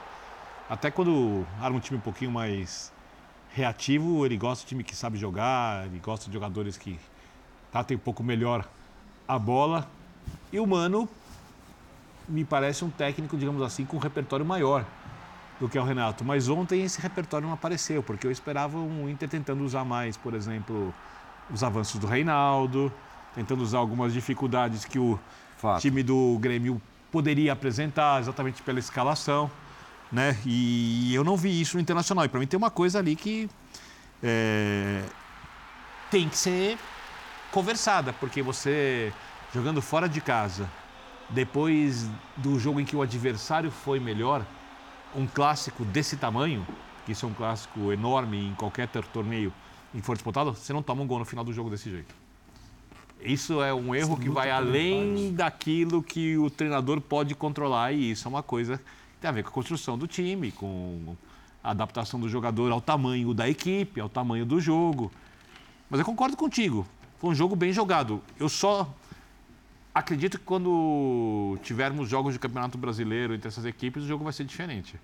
Ele vai ser, ou se chegarem à final do estadual, como é a tendência, eu não acho que o jogo vai ser com essa leveza toda que a gente viu ontem, não. tudo bem, mas primeiro eu acho assim... Vamos elogiar o que aconteceu ontem. É, primeiro exatamente. e depois pensamos no futuro. Se, de fato... Eu fiquei com a mesma impressão que você ao ver a entrevista do Renato. Se foi, se foi essa mesmo a intenção nessa conversa com o Mano antes do jogo, parabéns. Parabéns para o Renato, parabéns para o Mano. Porque, assim, é, o, o que acontece em geral no Grenal cara, não, não, traz benefício a nenhum dos dois. Em geral, traz um monte de jogador suspenso, é, com cartão vermelho, que não joga a rodada seguinte, a outra. Então, Estádio assim, com problema. E, e, faz sentido, porque são dois caras que têm tamanho para esse tipo de acordo velado, Sim, né? É, Ó, exato. nós vamos botar os times em campo e eles vão jogar bola. E os jogadores os respeitam. É, é isso tem tamanho em relação aos jogadores. Isso aos jogadores, as... a, ao jogo, eles conhecem o jogo. Exato. Então, acho que assim, se isso aconteceu, muito legal, assim, parabéns para ambos e tomara que isso vire uma rotina. Porque foi bom demais ver, de fato, um grande jogo e não apenas uma batalha. Eu sei que a batalha seduz muita gente, às vezes as pessoas gostam desse negócio, que é como se isso fosse mais legal que o futebol, mas acho que assim, ficou provado pelo belo jogo de ontem que é, é mais legal ver futebol. É... E eu te... É, são assim, dois dos times que eu tenho mais curiosidade para ver no Campeonato Brasileiro. Para tentar entender uh, o que, que eles vão fazer, onde eles vão brigar, porque evidentemente se eles estiverem no seu máximo, eles podem brigar lá em cima. Onde Bom, é que está o ponto de partida do Inter em Exato. relação à temporada passada? Eu tenho, eu tenho mais aí, curiosidade em ver o Inter. Né, só, é, rapidinho, Essa. Pedro, que assim, a gente não sabe. A gente não sabe mesmo. Quer dizer, claro que em relação ao Inter, a gente pode partir já do belo trabalho da, da temporada passada, mas assim, olhar para o campeonato estadual que eles disputam não nos dá nenhum subsídio para fazer. Aí você pode olhar para um jogo, um, der, um derby, um clássico é tão, assim, é tão especial, é tão específico, tem ingredientes tão únicos que também não serve como base para essa análise. E aí assim, eu fico, eu fico pensando assim, aonde eles podem chegar, o que, que eles podem fazer, porque o campeonato estadual nos, nos traz. Aqui em São Paulo a gente estava falando, são cinco times na Série A do Campeonato Brasileiro. São cinco times na Série B do Campeonato Brasileiro. Então você tem dez times que de alguma maneira Testam os, os grandes. Exato, testam é. os grandes. Mais, uns mais, outros menos, mas você tem mais testes. Calendário você tem mais... nacional. E, e, acho que lá é mais difícil mas da lá, gente conseguir tirar essa. Eu, eu acho que é muito difícil, eu tô com o Jean. A realidade gaúcho parece que é algo muito distante do que vai ser jogado no restante da temporada. Mas o Grêmio está prometendo coisa boa. O Grêmio está tá. prometendo. Por então, peças, porque, assim, por Pedro... mudança, pelo que precisa responder, e acho que lá a coisa se baseia muito no que o meu rival fez na Série A enquanto eu estou voltando da Série B. Quem eu trouxe, como eu trouxe, o treinador, o grande craque do time, eu venci um Grenal em casa.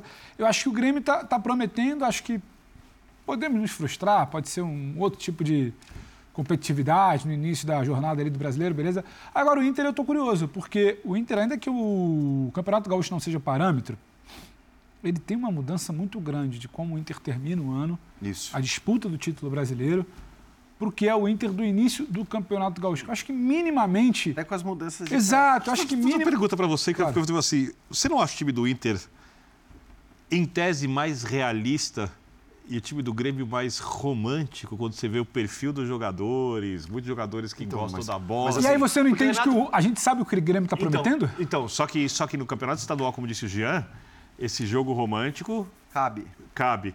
Vai chegar no Campeonato Brasileiro, por isso que eu estou curioso como vão ser as adaptações, porque o Renato fala uma outra coisa na entrevista que me chamou demais a atenção. O repórter pergunta se ele não fez uma adaptação ali, pensando que o Inter ia fazer. Ele falou: não, eu imagino, mas eu não penso nisso. Eu armo meu time para jogar bola. Eu não penso em como os adversários jogam. É, então. Deveria. Isso não é legal. Isso é... O Campeonato Brasileiro. É que Aberto demais no brasileiro. Então, essa é a dúvida. Então, então, você quer dizer, em outras palavras, que talvez o time do Inter seja mais fadado à competição, a competir eu acho... olhando para os elencos esse do, do estadual também? Então, eu olha para o realista ali da, da relação do eu, eu vejo o time do, do Grêmio com mais jogadores em que a bola vai cair no pé e podem resolver alguma coisa. Mas quando o time não tiver a bola, ou quando precisar mudar o jogo, precisar de encaixe, ou até de repente a parte física, talvez o Inter seja um time com mais potencial. Não sei se o potencial vai se provar em campo. É exatamente por essa curiosidade. Eu, se eu olhasse e falasse, olha, qual time vai fazer uma campanha melhor? Eu não tenho certeza, mas eu apostaria no Inter. E se olha o Campeonato Estadual, você fala, não, não, não, não. São nove pontos de diferença no Vai ser o Grêmio. É, assim, mas eu ainda olho, eu olho o Inter com um pouco é mais de... Isso é estranho no futebol, né? Porque você tem o um adversário. Você está lá para ganhar dele, né? Você não está para jogar sozinho. E o adversário, o adversário, vamos supor que é um adversário que sobe a marcação, é muito chato, pressiona todo mundo. Você tem que se preparar para enfrentar esse adversário. Se você não liga para isso, você duvida que alguém passe uma semana quando ela existe, treinando o time, e não passe para sua equipe referências do adversário que são importantes no jogo. Não sei se alguém da comissão técnica você, faz isso. É claro. É, dele. Você, o tempo todo. Você, Porque ele deve trabalhar dessa maneira há algum tempo e é, o time joga, já jogou bem o Grêmio com ele você por um bom joga, tempo você joga pensando no adversário. É, o Grêmio jogou então, bem o jogo de ontem. Né? Então, assim, tudo bem. Assim, uma coisa é o discurso, outra coisa é o dia a dia. Eu espero que no dia a dia seja diferente do discurso. Mas por que fazer esse discurso? É isso que eu me pergunto. Porque eu acho de que, assim, simplificação então, da, mas, de tudo. Aí é uma coisa que eu sempre achei do Renato, assim. Eu, eu, eu tenho dúvida, essa dúvida que você falou também. O quanto disso que ele fala, da pobreza, vamos dizer, das entrevistas é. do ponto de vista tático, são é, é, é, quanto, quanto do que ele fala é verdade e o quanto ele fala é simplesmente que ele não está afim de ficar falando de tática. Porque se for é, verdade, aí é muito ruim. Aí é muito ruim. Mas de técnica ele fala. Os times... O jogador foi bem, não, não foi então, bem. Mas técnica é outra coisa. Passe, eu acho que a chute. questão tática é algo que se discute Sim, do, sobre o Renato. Não olhar para o adversário. Foi algo muito discutido na, na Libertadores, na final da Libertadores entre Flamengo e Palmeiras. Então, assim, é, é, tem esse lado. Se for verdade, aí eu acho que não é bom para o time, não é bom para as equipes onde ele trabalha. O cara não olhar para o adversário. Menos ainda num campeonato como é o brasileiro. Menos ainda no campeonato como o brasileiro. Se for mentira, assim, eu não entendo por que fazer isso, porque isso deprecia o próprio Renato de alguma maneira, isso faz com que muitas pessoas olhem para o Renato e digam: não, mas esse cara ele não, ele não fala nada de tática, ele não olha para o adversário, ele simplesmente olha para o time dele, o que o time pode fazer. Então, assim, eu, eu sinceramente eu não entendo não, é, o E o Mano, de... a informação que eu tenho é que ele faz isso até demais. Então, o Mano é o contrário. Ele, ele vê lá o vídeo do adversário e analisa e tal. Diz que assim, é, vai começar a semana de treino e, e, sei lá, dois, três dias depois vai enfrentar um adversário. Ele tá, mas ele tá com o vídeo. É, dez minutos antes do treino começar, ele vai decidir o treino dez uhum. minutos antes, porque ele está terminando de ver o vídeo. Ver o vídeo. E vídeos. Tá? Assim, vídeos. assim é que se trabalha no mundo todo, inclusive no Brasil. Você, na, nas comissões técnicas, você tem lá o departamento de análise de desempenho Perfeito. e você tem, claro, quando o clube, se só tiver uma pessoa, aí esquece. Mas o clube geralmente, aqui no Brasil tem pouca gente, três, quatro, cinco. Você tem clubes que tem 20. Então, só para né, né, onde o futebol é mais desenvolvido. Então, o que acontece? Você tem uma galera estudando os três próximos adversários, os outros estão estudando os outros três. Tem uma galera que olha só para o mercado, tem uma galera que olha só para o desempenho do jogador, até no treino. Até no treino. Pô, seu treino hoje não foi legal, porque você. Vou pegar a imagem do seu treino para você ver. Quer dizer, isso aí é uma coisa. Quando você simplifica tudo, sim, eu, eu acho ruim. Porque assim, se você está fazendo algo diferente e está simplificando, você não está valorizando o seu trabalho. Você não está expondo. Se você não está fazendo mesmo, porque você não acredita nisso, as equipes vêm com. As equipes são diferentes.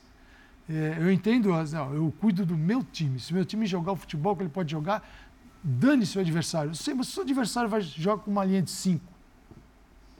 5-4-1, que é uma dificuldade para entrar. Lembra aquele Corinthians, o Corinthians que do Carilli, que foi lá e um jogo especialíssimo no Arena Grêmio, ganhou de 1 a 0 que foi uma dificuldade, que aquele Corinthians que se defendia. O Cássio pegou uma... um pênalti. Acho que teve tudo isso.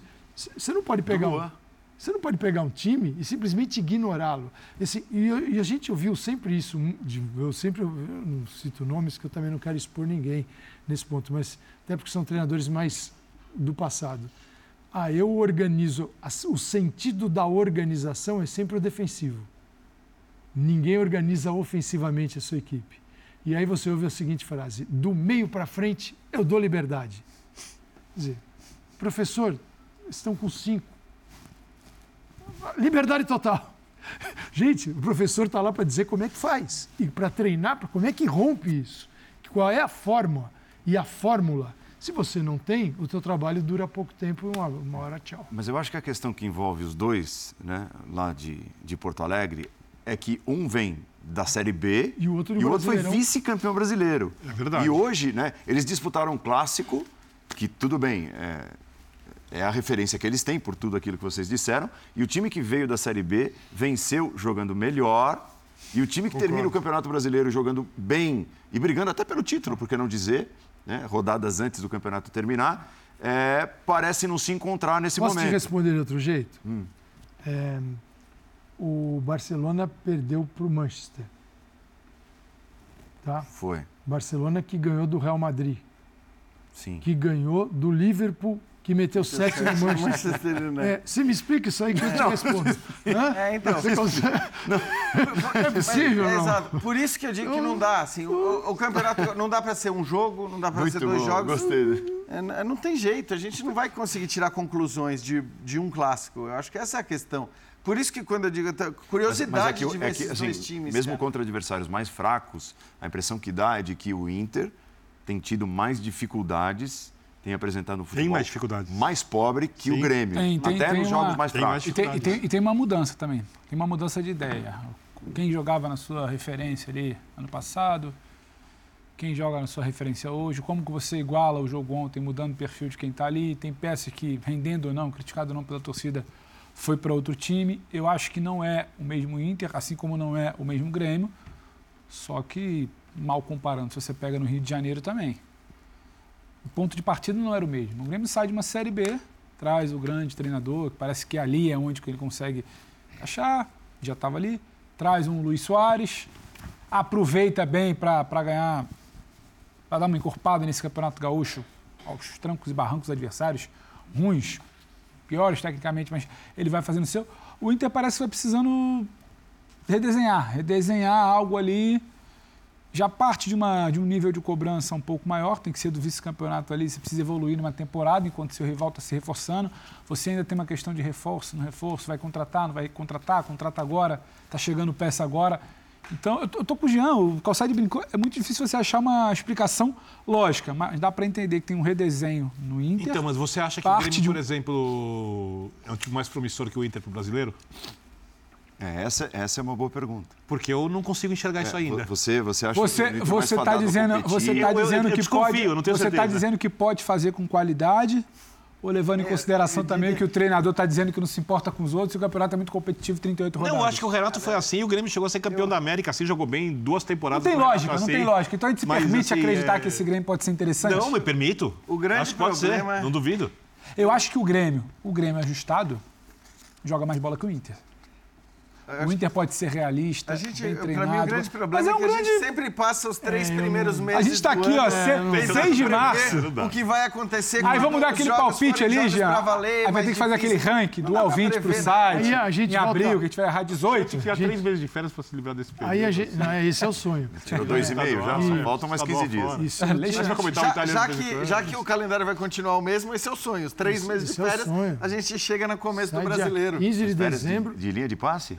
De, de tudo. De Nem um italiano de vez em é, quando? Tipo, gente, internacional, gente, tudo bem. É, um joguinho é que, da roupa. É que certas pessoas falando de férias... Não... e os é olhos brilham. É deboche, foi, foi o Paulo Andrade que mas, trouxe o tema férias. Mas é... só, só que a gente está assim, a gente está muito preso ao resultado de um clássico. E se a gente voltar para o começo do programa e parar em Flamengo e Vasco, Exato. qual vai ser a classificação final do brasileiro? Quem vai estar na frente? Flamengo ou Vasco? Flamengo e o Vasco ganhou o jogo. Tá bom. Exato, então. Então, é no Inter, eu não sei. Eu não sei, assim, nessa decolagem do Mano para 2023... Com Libertadores, né? Com o Grêmio não tem, o Exatamente. Inter tem. O que esse Inter a gente vai poder esperar? Porque tem a interferência. Da mesma forma que ele pode decolar nas duas competições e superar o Grêmio, elas podem fazer mal para ele. O excesso. Pode fazer. Você pode ter ali um calendário que o outro vai estar mais suave nesse calendário, mais tranquilo para disputá-lo. Então, é, esses três meses são terríveis. Está passando, né? São terríveis porque a gente precisa fazer previsões baseado Base... neles. E a gente tem assim... muito pouco não, subsídio. Você entender as construções, às vezes. Baseado como, assim na areia, sobe... na areia movediça. É isso, exato. Né? Daqui a pouquinho... Mas o Pedro adora. Daqui a pouquinho começa brasileiro. Não, não. Você pode pedir três meses em casa sem trabalhar. Não, não, não, não, não, não. Eu, eu gosto de trabalhar, inclusive, gosto. Lógico que eu gosto mais de trabalhar quando os jogos são melhores. Agora. Gosto de trabalhar mesmo, estou falando não da boca para fora. Porém, Grenal, quando, eu critico, quando eu critico os estaduais, o senhor me critica.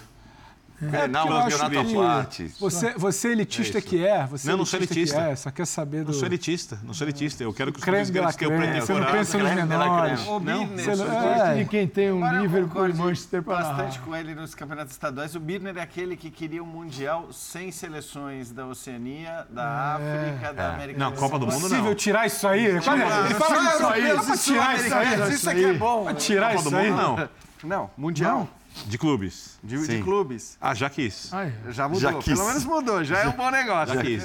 Acho que ninguém discorda de você dos estaduais. Acho que tem que repensar. Agora, ah, perfeito. O problema tô, é que você acha que nada, que nada, nada se aproveita ali. Não, eu acho que os times pequenos deveriam disputar um campeonato e os grandes, os times da primeira divisão entram no final, faz ali cinco, seis rodadas, uma é grande isso. festa. Beleza, okay. pré-temporada e tá valendo. E daqui é pra frente, então... Você gostava daquele dos campeonatos regionais? Rio São Paulo, Rio, São Paulo, Sul ah, Minas. Bem melhores estaduais, né? É? Bem melhores. A Copa, como a Copa do Nordeste é um bem sucesso, melhores. que a gente mostra aqui. Não, mas aí. Pelo menos o nível é um pouco melhor, né? É, não, tudo bem. A Copa do Nordeste é um sucesso e acho que. O que eu estou querendo dizer. Esse é um que, sucesso. Eu acho que assim, aí se você vai fazer todos os regionais. Primeiro que não tem data para isso. Mas entre regionais. Não, não é para substituir os estaduais. É, mas é que eu acho que para fomentar o, o, o, jogo dos menores, o calendário dos menores, para dar a mais menores a oportunidade. Porque os, os dos regionais, os que jogavam os regionais, eles invariavelmente estão na Série A ou na Série B do Campeonato Brasileiro. Sem dúvida. Então esses caras têm calendários. Então eu até entendo que é mais importante você ter estadual do que ter o regional. Só que no modelo que o Bidner falou. Com, com, não faz sentido o time de Série A ou de Série B mesmo de Campeonato Brasileiro jogar essa quantidade de jogos. No meu calendário de é, futebol brasileiro. para depois chegar no mata-mata de um jogo. Que é financeiramente inviável e nenhuma federação vai querer pagar. haveria divisões é, estaduais que dão acesso a divisões regionais, que dão acesso a divisões nacionais. E a Copa do Brasil teria, sei lá, 500 times. Não seria como é aqui. Eu não é, gosto do modelo de calendário nosso. É, o que me impressiona é que a gente bem. não perde a esperança. Não, né? deixa pra lá. 15 não. anos falando, falando a mesma coisa, coisa, mais ou menos. E o calendário continua tudo igual. Agora vamos até dar graças a Deus que os caras. Por exemplo, agora vão parar alguns campeonatos para dar agora, FIFA. Agora, agora, tô, agora, agora tô falando sobre ligas. Né? Tem disputa ali entre duas ligas. Na verdade, elas não são ligas é lógico. ainda. Elas são grupos que estão sendo organizados para venderem direitos de transmissões. Que ainda não são, tem. São clubes dos 13 antigos, só que uhum. formados como empresas de um jeito é. mais profissional. Não significa que elas vão organizar ligas, campeonatos como se fossem ligas. Assim, é, elas têm nome de ligas, elas não são ligas ainda, tá? Sempre tem alguém que envia calendário, tem alguém que para, Sim, vou fazer um calendário tudo. e envia pra gente. Né? Eu sempre olho mas elas têm belas propostas para vender. Eu lembro que um deles era assim, não tinha férias. Eu falei, olha. ah, tinha isso? Não, nem pré-temporada. Imagina o Jean nesse calendário. Volta, no Não, aí você acaba com o Jean. Não, não, ele foi o cara que pegou. Ele pegou. Até com o seu é pescoço assim, só eu sou, eu sou, assim. eu sou infinito. É, quem, quem, ouve em casa jura que Jean está cometendo um crime. Calma. É, exatamente, calma. né? Ainda bem que tem alguém calma, aqui que sabe eu direito não, é, organizar. Eu já falei, eu já falei pra fazer. Sabe que uma vez? Calendário, fala com a gente. Sabe que uma vez eu falei? Eu falei que a gente devia fazer uma tela com os dias em que o Gil veio Sério, e não veio trabalhar. Não, não, não. Tanto time calendário, vamos falar de calendário de bola. Calendário, calendário. Ele sabe usar o calendário dele, vocês não. Eu sou. Ele sabe usar o calendário. Ele pega os 90 dias que ele tem e divide 10 de 9. Pô, ele sabe fazer. Mas aí, é, é o mérito dele, é o que não se sabe fazer no futebol brasileiro. Ele tem. Eu, ó, eu, sou, eu sou infinitamente mais jovem que vocês.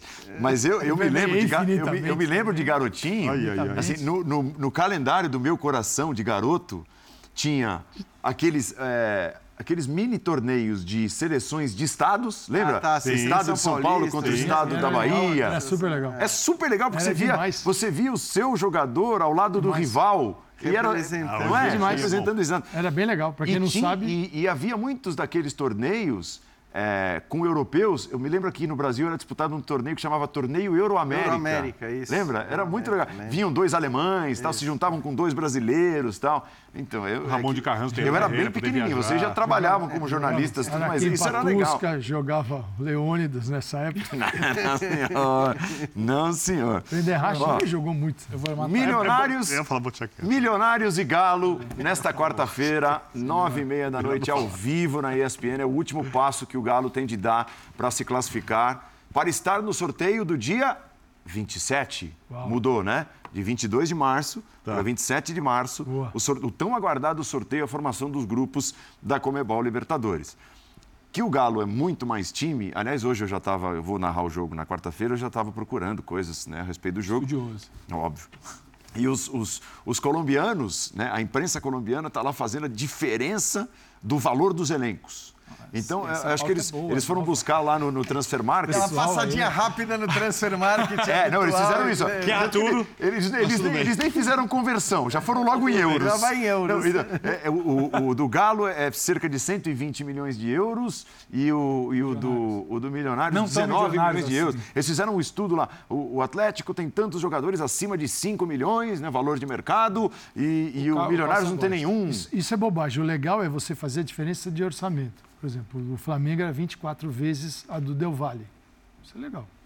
Agora, Perfeito. Assim, de folha salarial, né? Folha salarial, é que nem pegar aquelas listas lá, os caras, os 10 maiores ou esquecer o Pelé. Aí a gente passa dias aqui debatendo a lista do, de alguém que pegou, botou uma cerveja desse tamanho num pub na Inglaterra e a gente fica debatendo isso. Mas né? tem valores é, não... subjetivo, assim, é, lógico. Coisa não é... é, se bem que eu perguntei já para empresários... Mas, não, mas assim, mas eu só trouxe isso para dizer é, que assim, a diferença realmente dos elencos é substancial, Sim, né? claro, e é verdade. estava se queixando do, do Flamengo. Assim, o, o Flamengo, só um exemplo, o Flamengo não, não é dirigido pelo Abramovich que pôs o dinheiro dele. Uhum. O dinheiro do Flamengo vem da força do Flamengo.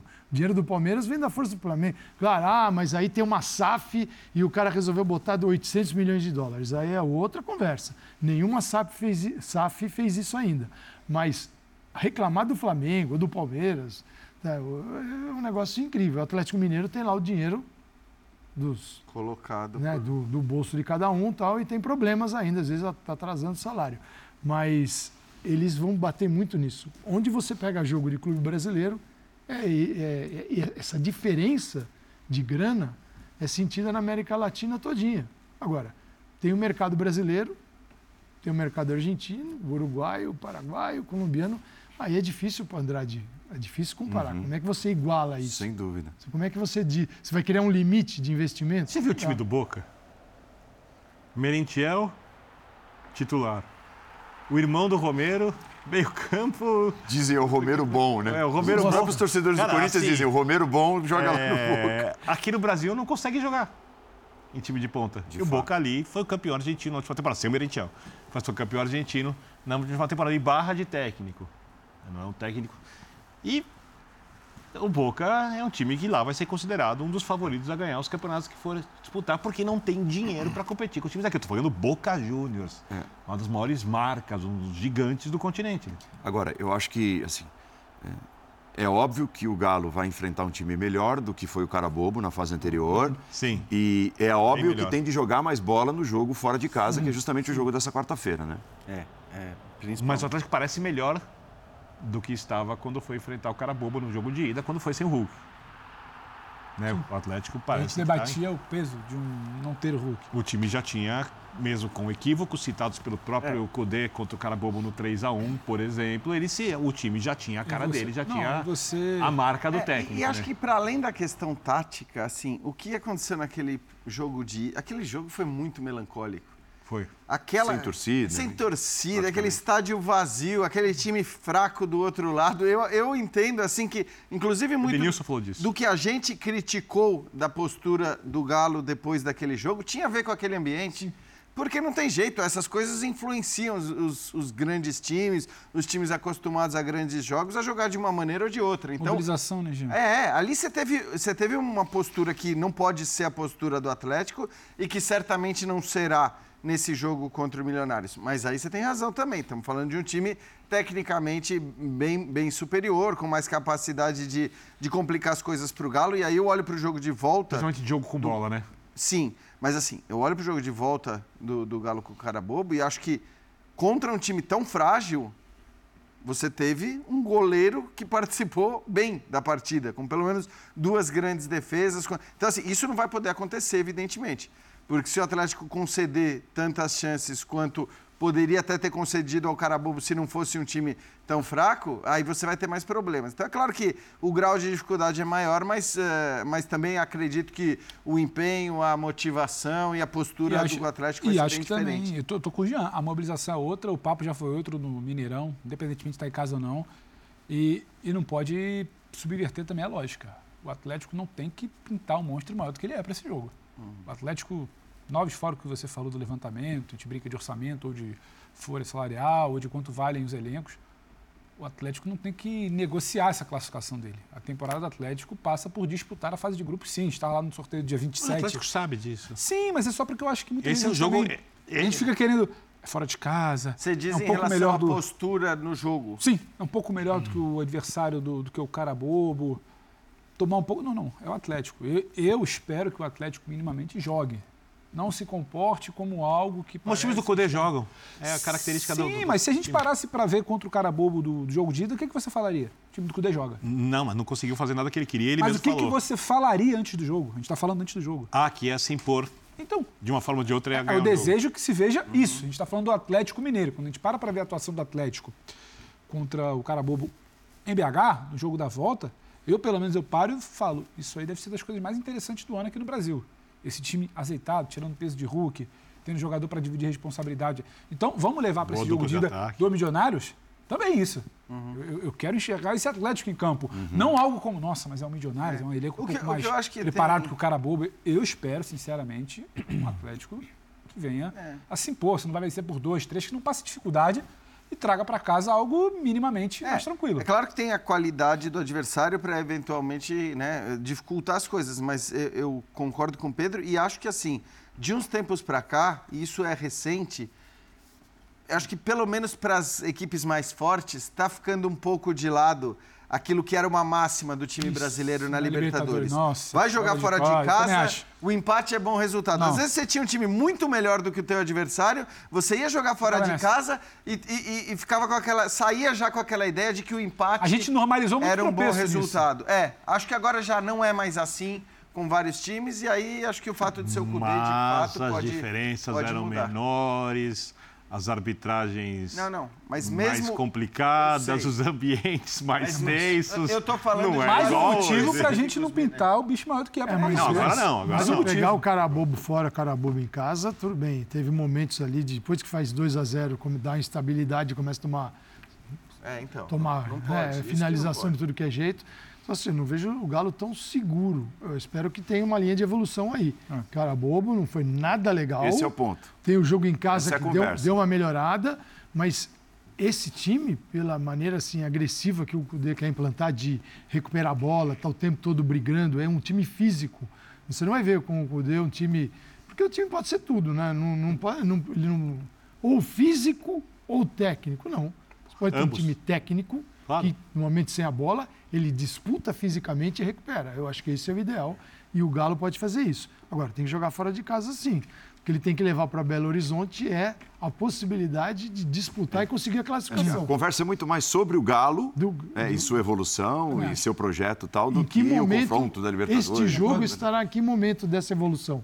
É. É, numa linha ascendente? Legal se for um, se tiver mais elementos do primeiro é legal que o jogo vai ter ambiente né? um torcida, cara bobo não dá torcida, não. torcida do estádio torcida que canta tal. Esse é esse é o primeiro grande jogo. Eu entendo que o clássico contra o Cruzeiro é importante foi disputado num nível de tensão inclusive que ultrapassa os limites de hoje do futebol mas perdendo ou ganhando ambos né o Cruzeiro com um pouco mais de dificuldade mas ambos tendiam a se classificar. O Atlético com certeza se classificaria à fase final do estadual. Isso além de ser uma Libertadores não ser um estadual e olhando o elenco do Atlético, um time que, se passar a fase de grupos, tem margem para crescimento e que pode disputar o título da Libertadores, esses dois jogos são os jogos mais importantes que o Atlético vai ter em algum tempo na temporada. São mais, inclusive, são mais arriscados que os jogos da fase de grupo. Não acho que o Atlético a pegar um grupo que ofereça mais risco do que, por exemplo, a eliminação contra o Milionários, mesmo o Atlético sendo favorito contra os colombianos. Nós temos mais ou menos uns 11 minutos, 10, 11 minutos, e vamos conversar um pouco sobre o fundo. Eita. O fundão, os grandes, né? Fundo é, pa, passa, é, não, não seria tão dramático e cruel. Mas sobre Santos e Botafogo. Botafogo ah. tem chances pequenas de classificação no Campeonato Estadual do Rio e o Santos, o único grande que ficou de fora das quartas de final em São Paulo. É, o dá... que não teria problema se não fosse a classificação para a Copa do Brasil? Do ano que Gente, vem. o Santos, o Santos deve ficar de fora da Copa do Ou Brasil. Ou joga aquela Copa Paulista, Copa né? Paulista para tentar se classificar no final do ano, se inscreve quando normalmente nem disputaria. Não, mas se inscreve, o calendário não bate, você vai jogar com qual pode. time. É. Tem isso. É né? isso, mas pode jogar. Pode se inscrever. Nossa. Poder pode um monte de coisa. Ele precisa ganhar Sul-Americana, precisa ganhar a Copa do Brasil. Ou se classificar para a Libertadores via brasileira. Para a Libertadores via brasileira. O Botafogo surpreende mais, tá nessa situação é, quase impossível no Campeonato do Rio do que o Santos em São Paulo? Sim. Até porque a atuação do Botafogo na Copa do Brasil contra o Sergipe foi uma das piores coisas que eu vi em muito tempo. E eu entendi a reclamação dos jogadores da equipe eliminada, tá? Com a questão dos acréscimos e tudo mais. É, era para o time estar tá jogando mais. O time tem jogadores para produzir um futebol melhor. O trabalho do técnico, é óbvio, está muito longe de, de, de, de ter sido resolvido, de estar pronto, perfeito. Mas o nível do futebol, e às vezes, aí eu acho que é uma coisa impressionante, até de falta de competitividade, me assusta. Me assusta. O Botafogo era um time que devia competir mais. É, e, e porque, porque quando o time sai de, sai, sai de baixo, Pedro, assim, dá uma situação uhum. ruim, e o time vai crescendo, você imagina que é o momento dos jogadores, sabe? Vamos lutar, vamos lutar. É diferente de um time que ganhou, sei lá, duas Libertadores e pode haver uma acomodação. Ou, ou de um time que está lá embaixo e não vê perspectiva de não melhora. Perspectiva eu, eu, eu é, é, estranho. As coisas se organizando. Eu me é estranho. Como, como o trabalho do Botafogo é instável no momento que ele já poderia apresentar um algo a mais é. pelo tempo que o Castro está ali. Acho que o próprio Porque técnico está assustado. Esse, esse imaginava papo que isso aqui, essa pergunta do Paulo, e que ela é pertinente quando a gente mira a pauta ali para a parte de baixo da, das tabelas, no caso, é coisa de uns 15 dias para cá. 20 dias para cá, em algum momento o torcedor do Botafogo tentou enxergar algo na temporada, continuidade, e aí desanda. Aí perde clássico, aí parece que tudo está errado, aí perde de novo, aí se afasta de classificação no Carioca, aí classifica, sabe-se lá como, a gente já debateu muito aqui, em Copa do Brasil, aí vê também o rival por outro lado, no caso o Vasco venceu um Flamengo, e aí fica mais difícil no Campeonato Carioca. A coisa é muito instável, ela vai do mínimo sinal de trabalho para o. Putz, Botafogo ou Santos, quem está pior? Então, eu esperava um pouco mais pelo tempo de trabalho, pela proposta, e acho que o Botafogo, pelo menos na teoria, teria uma tranquilidade que tem uma SAF, não vai ficar dando pitaco, não vai cair treinador por, por dois, três tropeços. Ah, não, já tinha caído. Eu, sim, mas eu esperava um pouco mais com o tempo de Castro, com um grupo, com um desenho de grupo, não é o ideal, talvez precise ainda de entregar o que entrega no Vasco, que é jogador na característica do trabalho que o Castro pede, mas eu esperava um pouco mais de estabilidade. Eu não vejo isso no Botafogo. Botafogo oscila, o Botafogo contratou um monte de gente. E oscila já. muito para baixo. Desde que o técnico chegou. Antes, oscila, então, né? então, Antes, meio do ano passado. Acho que mas, não é algo de agora. É. é algo que já poderia estar um pouco é mais estabilizado é para não ficar tão suscetível a um, uma derrota no clássico. Parece que, que a coisa desanda no Botafogo. Acho que a questão é essa, porque a gente está falando Surpreende de um mais, respondendo Paulo. cujas principais contratações já foram feitas há um tempo. Por, aí, só para contextualizar um pouco e também para a gente... né? Mostrar como as coisas são muito baseadas nos últimos resultados, na classificação ou não, no que significa. O Vasco tem um ponto a mais que o Botafogo no Campeonato Estadual do Rio de uhum. Janeiro. Um ponto a mais. E a gente acabou de falar, baseado numa vitória do Vasco sobre o Flamengo, que o Vasco tem perspectiva, tal, não sei o quê, o lastro que o próprio Calçado citou e tudo mais. Então, o que eu quero dizer é assim, é, esses times jogaram até aqui 10 partidas no Campeonato Estadual, o Vasco tem um ponto a mais que o Botafogo.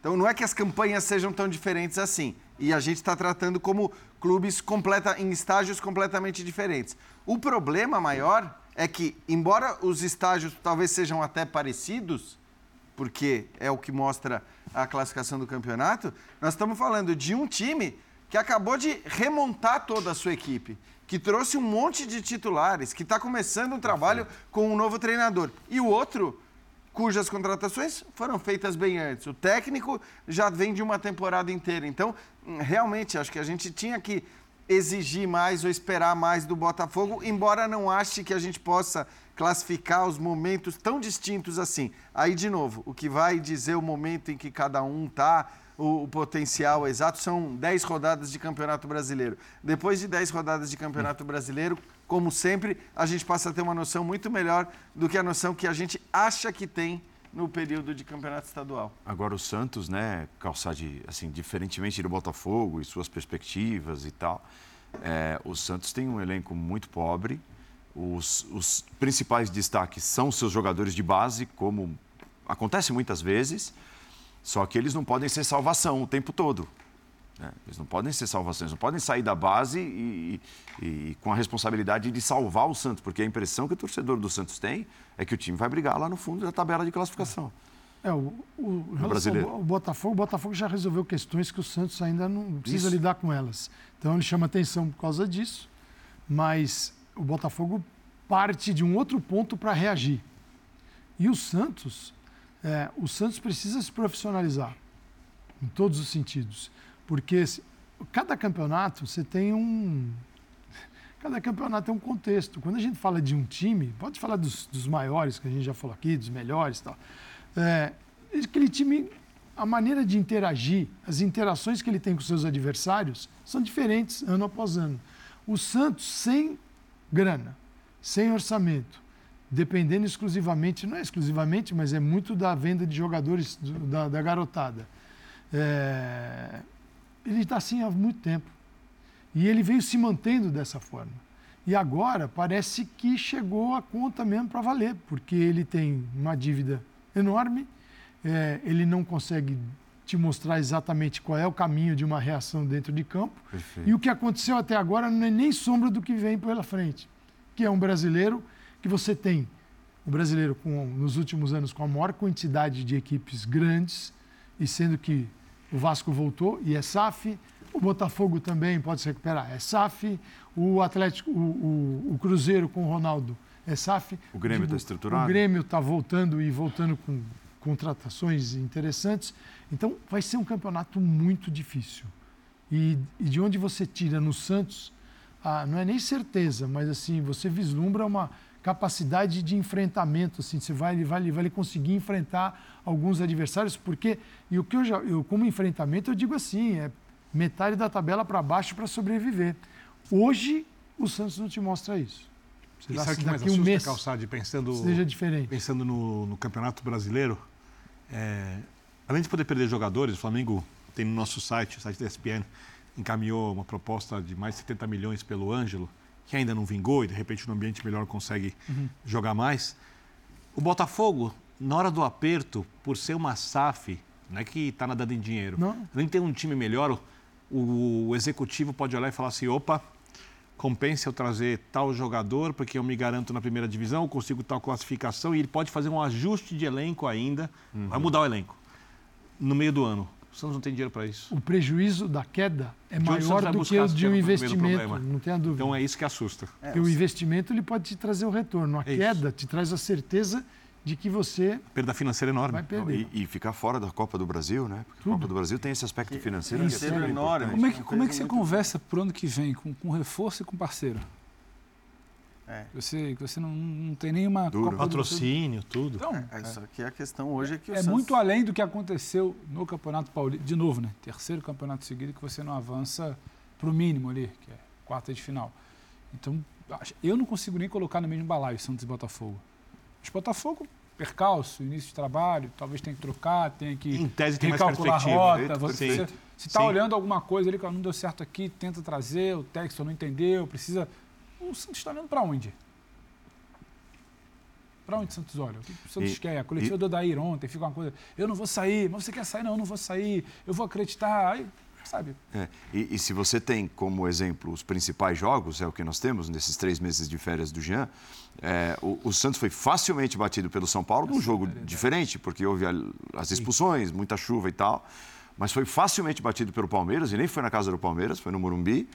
E estava sendo derrotado pelo Corinthians em casa até o último momento, quando o Corinthians entregou o empate ali numa falha individual.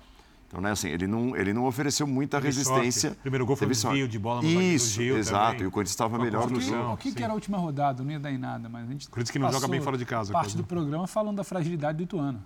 Ontem, Exato. ontem. Sabe? Então, aí, Aliás, a- a- aliás, a postura É, dos do jogadores do. Santos ontem é uma é coisa. muito pesado. Acho que isso é muito Sabe? pesado, porque se a, gente, se a gente ressaltou a importância do ponto de vista psicológico, do estímulo, do lastro para os técnicos eh, de, de alguns outros jogos, como o jogo do Vasco, por exemplo, o que aconteceu contra o Ituano tem exatamente o peso contrário, olhando para o que vem adiante. Porque uma coisa é você conseguir avançar para as quartas de final e aí, ainda mais enfrentando um time como o Bragantino, com a, com a força que tem, é um time forte de Série A de Campeonato Brasileiro. Ninguém coloca, pelo menos nesse momento, o Red Bull Bragantino como candidato ao rebaixamento. Se você caísse ali, era uma outra história. Mas cair tomando de três, Uhum. um time que estava brigando para não ser Perfeito. rebaixado, gera realmente uma, um ambiente eh, Ficou terrível. barato. Terrível. Tem sido seis. Ó, nós vamos a um intervalo. É tempo suficiente para o Jean entrar ali, usar as vastas milhas que tem, comprar mais passagens aéreas para as próximas férias. E já já voltaremos para o desfecho do linha de passe com direito a palpites para milionários. Onde você vai na próxima viagem? Vanuatu? Patagônia. já Patagônia? tá- Vai logo ali, ali do lado. chilena ou argentina? é, agora, agora Jean, vai.